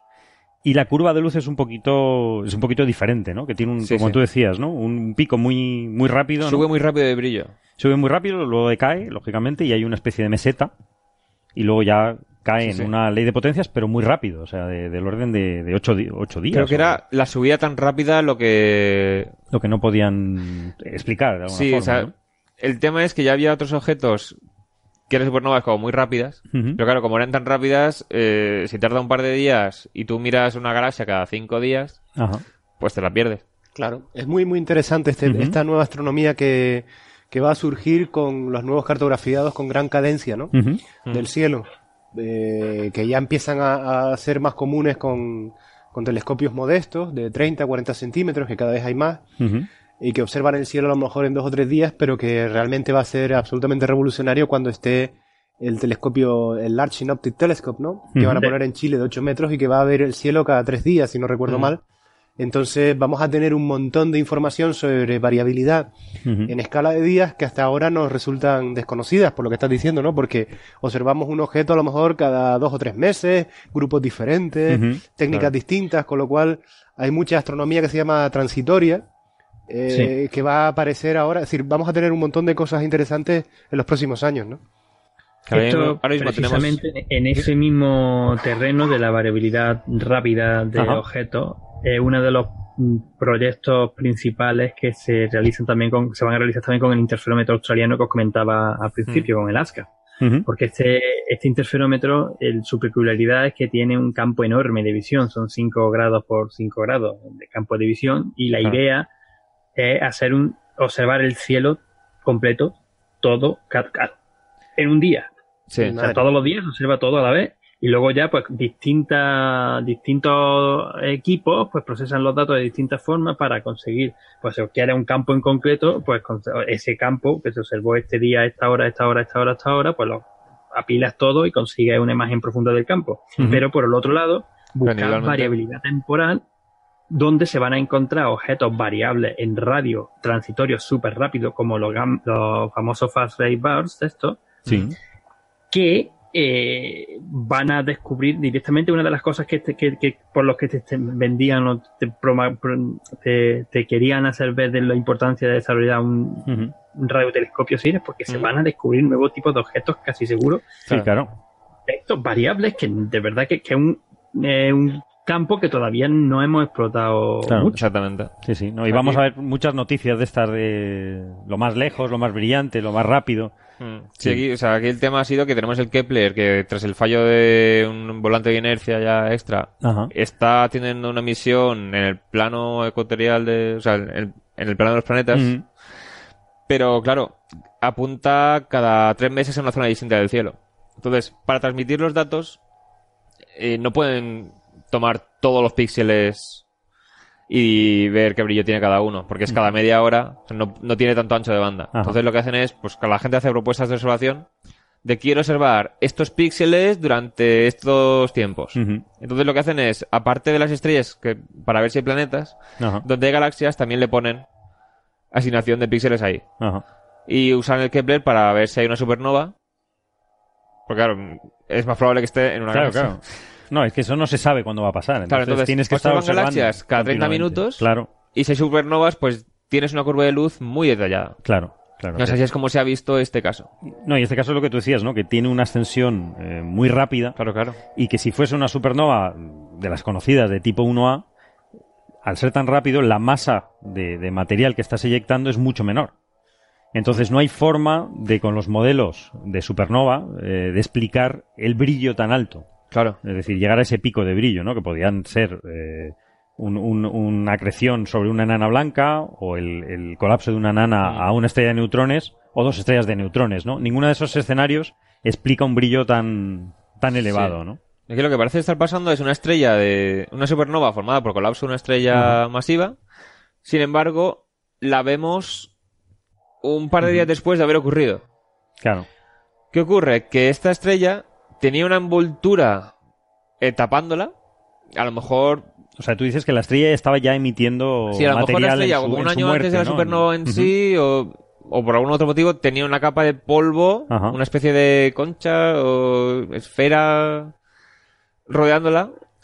Entonces, cuando se produce la supernova, Ajá. llega la onda de choque a esta esfera y claro, le transmite toda la energía y de repente tienes que un área mucho mayor Ajá. se ilumina de golpe. Se ilumina de golpes ahí. Entonces aumenta muchísimo de brillo más que si fuera un puntito de luz empezando a brillar desde cero. Ajá. ok. O sea, de repente lo que vemos es cuando toda esa luz sale de el polvo hacia afuera, Ajá. entonces es de golpe una zona muy grande.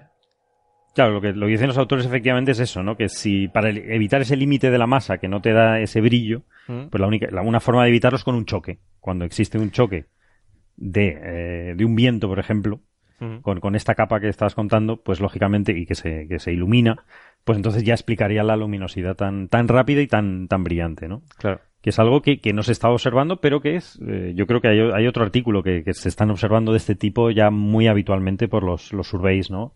De supernovas que están, que están surgiendo, ¿no? O sea que es, es bastante, bastante interesante, ¿no? No, y, y que la aplicación me parece relativamente razonable, sobre Claro. todo porque Sí. cada vez vemos más que las estrellas en la última fase de su vida emiten bast- o sea, suel- suelen echar bastante material hacia afuera. Claro, Sí, pierden sí. masa y qué pasa con Se ese material. Tanto, tanto en las nebulosas planetarias muchas veces cuando consigue unas imágenes muy profundas, Sí. la sin irte más lejos, la nebulosa de la Lira, la famosa estructura de- en forma de anular, de la, la nebulosa M57 de, de la Lira, la nebulosa planetaria, eh, en forma de anillo, Pero si consigue imágenes profundas, ves que tiene su estructura en las partes externas, haciendo bucle y haciendo cosas. Claro, La estrella eso se del ve. final sí, de la vida de, de- de una estrella parecida al Sol. Mm. Eh, más todavía las estrellas masivas. Las estrellas masivas sabemos que en las partes finales de su vida eh, de- realmente tienen fuertes vientos estelares y tienen este tipo más de estructura. Y ya no me voy a la estrella de tipo Wolf-Rayet, que directamente Claro. son las Claro. que están haciendo el striptease estelar y están teniendo unos vientos muy fuertes, perdiendo un montón de, de, bueno, un- un ritmo de, si no recuerdo más, eran como 0,001% de la masa del Sol al año. Ajá. Al año. Al año, en cuestión de, de este tipo de vientos solares tan intensos y forman estas burbujas. Hace que querías decir como que era mucha masa y dices 0,0000.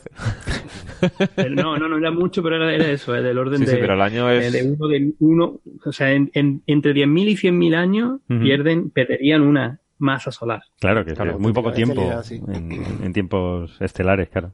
Entonces es lógico que cuando mejor. se acumule esa materia, cuando hay un choque, pues se ilumine. O sea que es, bastante, bastante plausible, ¿no? Y, y por otro lado sabemos que bueno, parece confirmarse bastante bien ¿no? que en las partes externas de estrellas gigantes rojas, las estrellas, las zonas más frías, pues, donde tenemos formación de mole- moléculas y granos de polvo, por lo que, ¿por qué no? ¿No? Pues sí. Claro. Vamos, que lo de asumir una estrella esférica en el vacío y tal, ya se nos... Hay que tener en cuenta cosas más complejas. Eh, lo, lo de la vaca esférica ya se fue hace Sí, sí, tiempo. sí, ¿eh? Pasa que, a ver, la única forma que tenemos algunas veces para simplificar Claro. las cosas. Muy bien. Pues ya para acabar, si quieren hablamos de vacas esféricas extrañas. Es que hay un, hay un artículo que, que salió en, en Physical Review Letters sobre de Raúl Carballo Rubio ¿Mm? sobre una alternativa al agujero negro. Otra vez. Sí, yo, yo tampoco los conocía, las alternativas, digo, pero me, me pareció interesante, ¿no? Eh, creo que, que, bueno, el- el- lo que están añadiendo ¿no? a las ecuaciones eh, de relatividad de, de, de campo de, clásicas, ¿no? De Einstein, es un poco la, la polarización cuántica del vacío. ¿no? Sí. para que eh, tenga una presión importante cuando la densidad es muy elevada, ¿no? En objetos donde la densidad eh, empiece, cuando hay mucha masa, se, con- se contraen por su propia gravedad. En, en la- los, los efectos generalmente clásicos es por la repulsión, ¿no? De las estrellas de neutrones se mantienen por la repulsión entre, entre los propios neutrones, ¿no? Aquí están yendo un paso más allá diciendo que, bueno, que por qué no, si se eh, eleva la, la- la densidad, ¿por qué no se introducen los efectos cuánticos? Y eso, eh, en principio, crearía una presión negativa hacia afuera, bueno, una presión hacia afuera, una repulsión, que equilibraría este objeto. Y yo lo que no sabía es que había dos, dos tipos de objetos ya propuestos, ¿no? Lo, la- lo- Sí, es que lo que dicen las estrellas negras, ¿no? sí, hay objetos que tiran más allá de, vale, es más densa que una estrella de Ajá. neutrones, pero menos que un agujero negro. Mm. Sí, un poco. eh, también es donde los, eh, empiezan a funcionar los efectos, ¿no? Efectos de la polarización cuántica esta del vacío, ¿no? Si, si eh, se produce a lo largo de toda la estrella o solo en el interior y creando una capa muy, muy finita en, Sí. en el cual esa sería el equivalente al agujero negro. Es decir, eso sería lo que desviaría la luz y lo que haría... Sí, o sea, la masa estaría compacto, ahí ¿no? y lo que pasa que no sería... O sea, el horizonte... O sea, si fuera un agujero negro, el horizonte de sucesos estaría ma- sería más pequeño que lo que es el tamaño real de esa estrella. Pero el paper tiene problemas. O sea, la matemática está bien desarrollada, pero claro, los cálculos se hacen asumiendo que el objeto siempre ha sido así. Claro.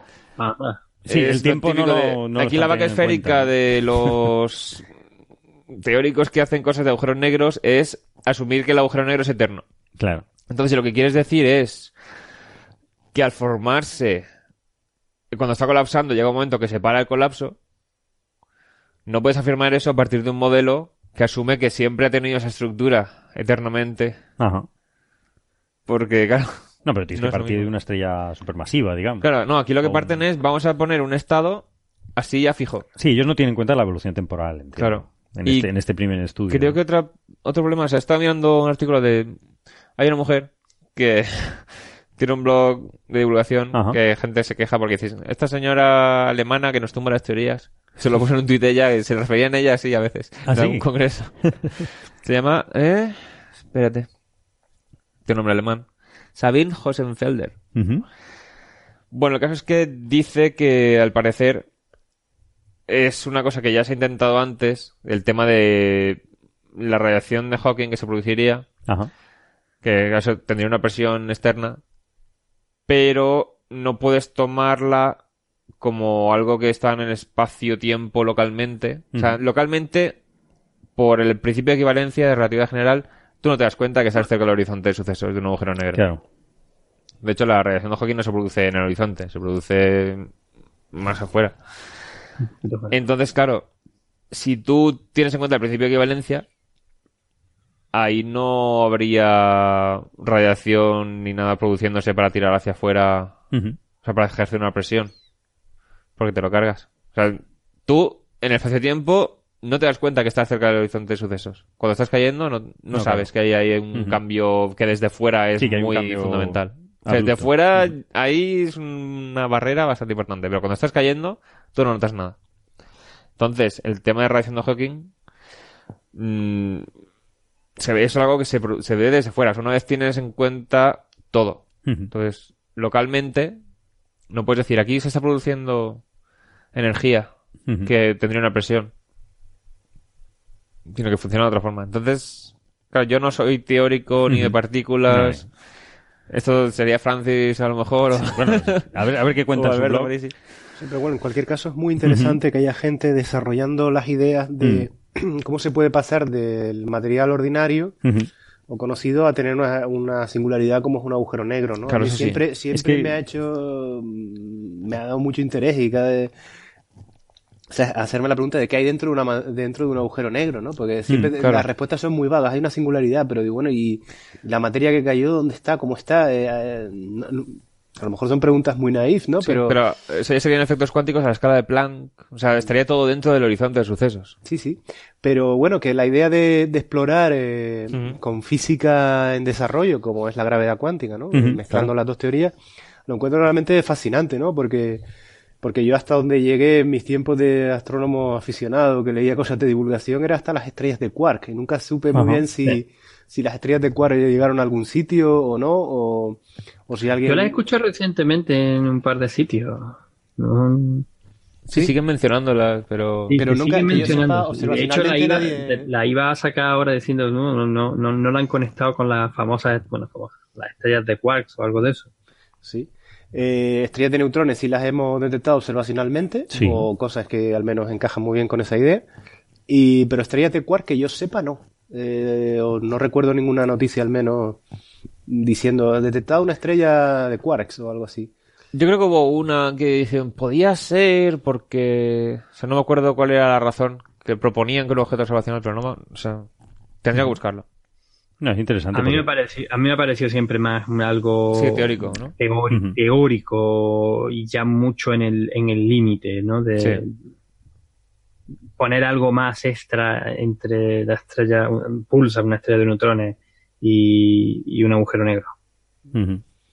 Pero bueno, sigo pensando que es fascinante, ¿no? Y ojalá desarrollen estas teorías un poquito más y, y hagan predicciones observables. Claro, claro. Mm. Eh, particularmente también si ahora con el desarrollo cada vez mayor y supongo que será muy rápido de la tecnología de la detección de ondas gravitatorias, Ujú. quizás también eh, pues podamos empezar a, a tener eh, algún tipo de información sobre la estructura de objetos muy compactos, Claro. aunque que todavía no sean agujeros negros, pero que generen ondas gravitatorias porque son casi o cuasi agujeros negros.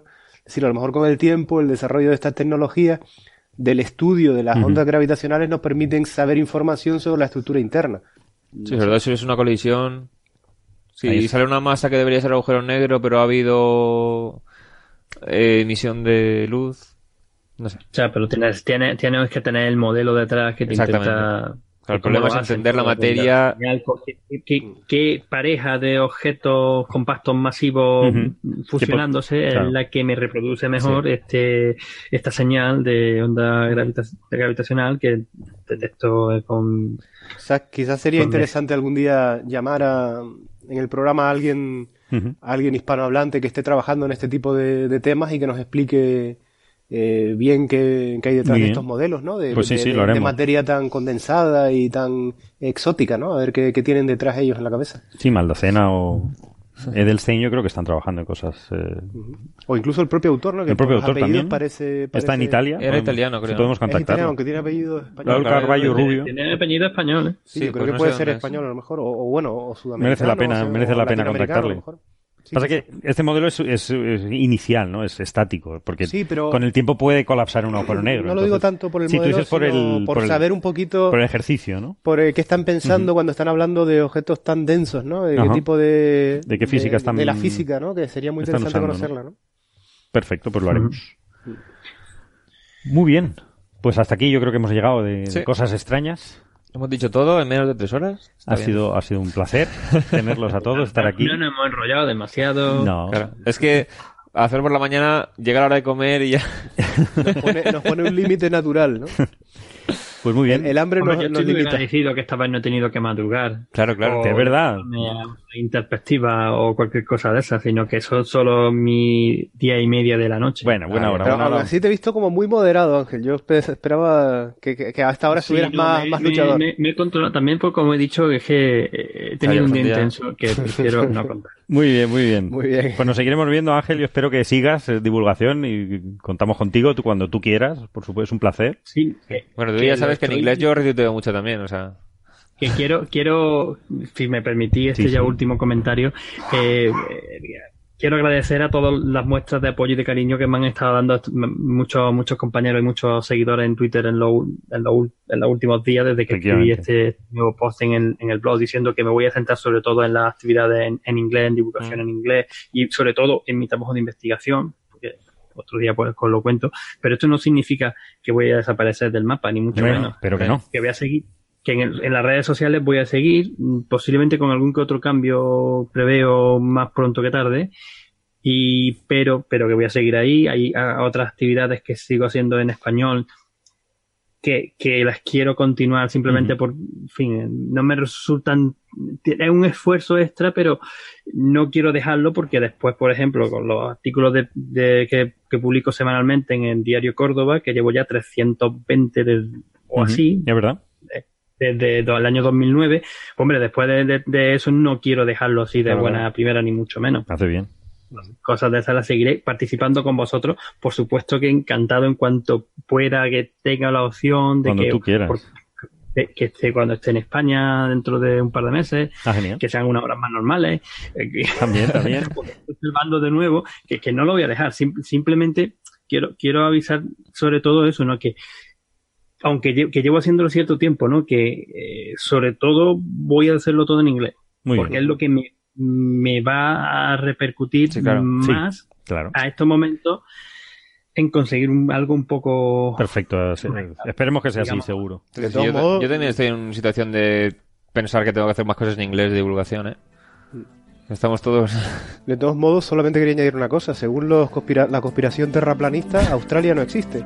Es decir, que a lo mejor No, sí. Sí que existe, luego, lo que ¿no? pasa que... no, según Está por no detrás. existe, Sí, sí. aunque en su bandera, en su bandera o en su símbolo aparece.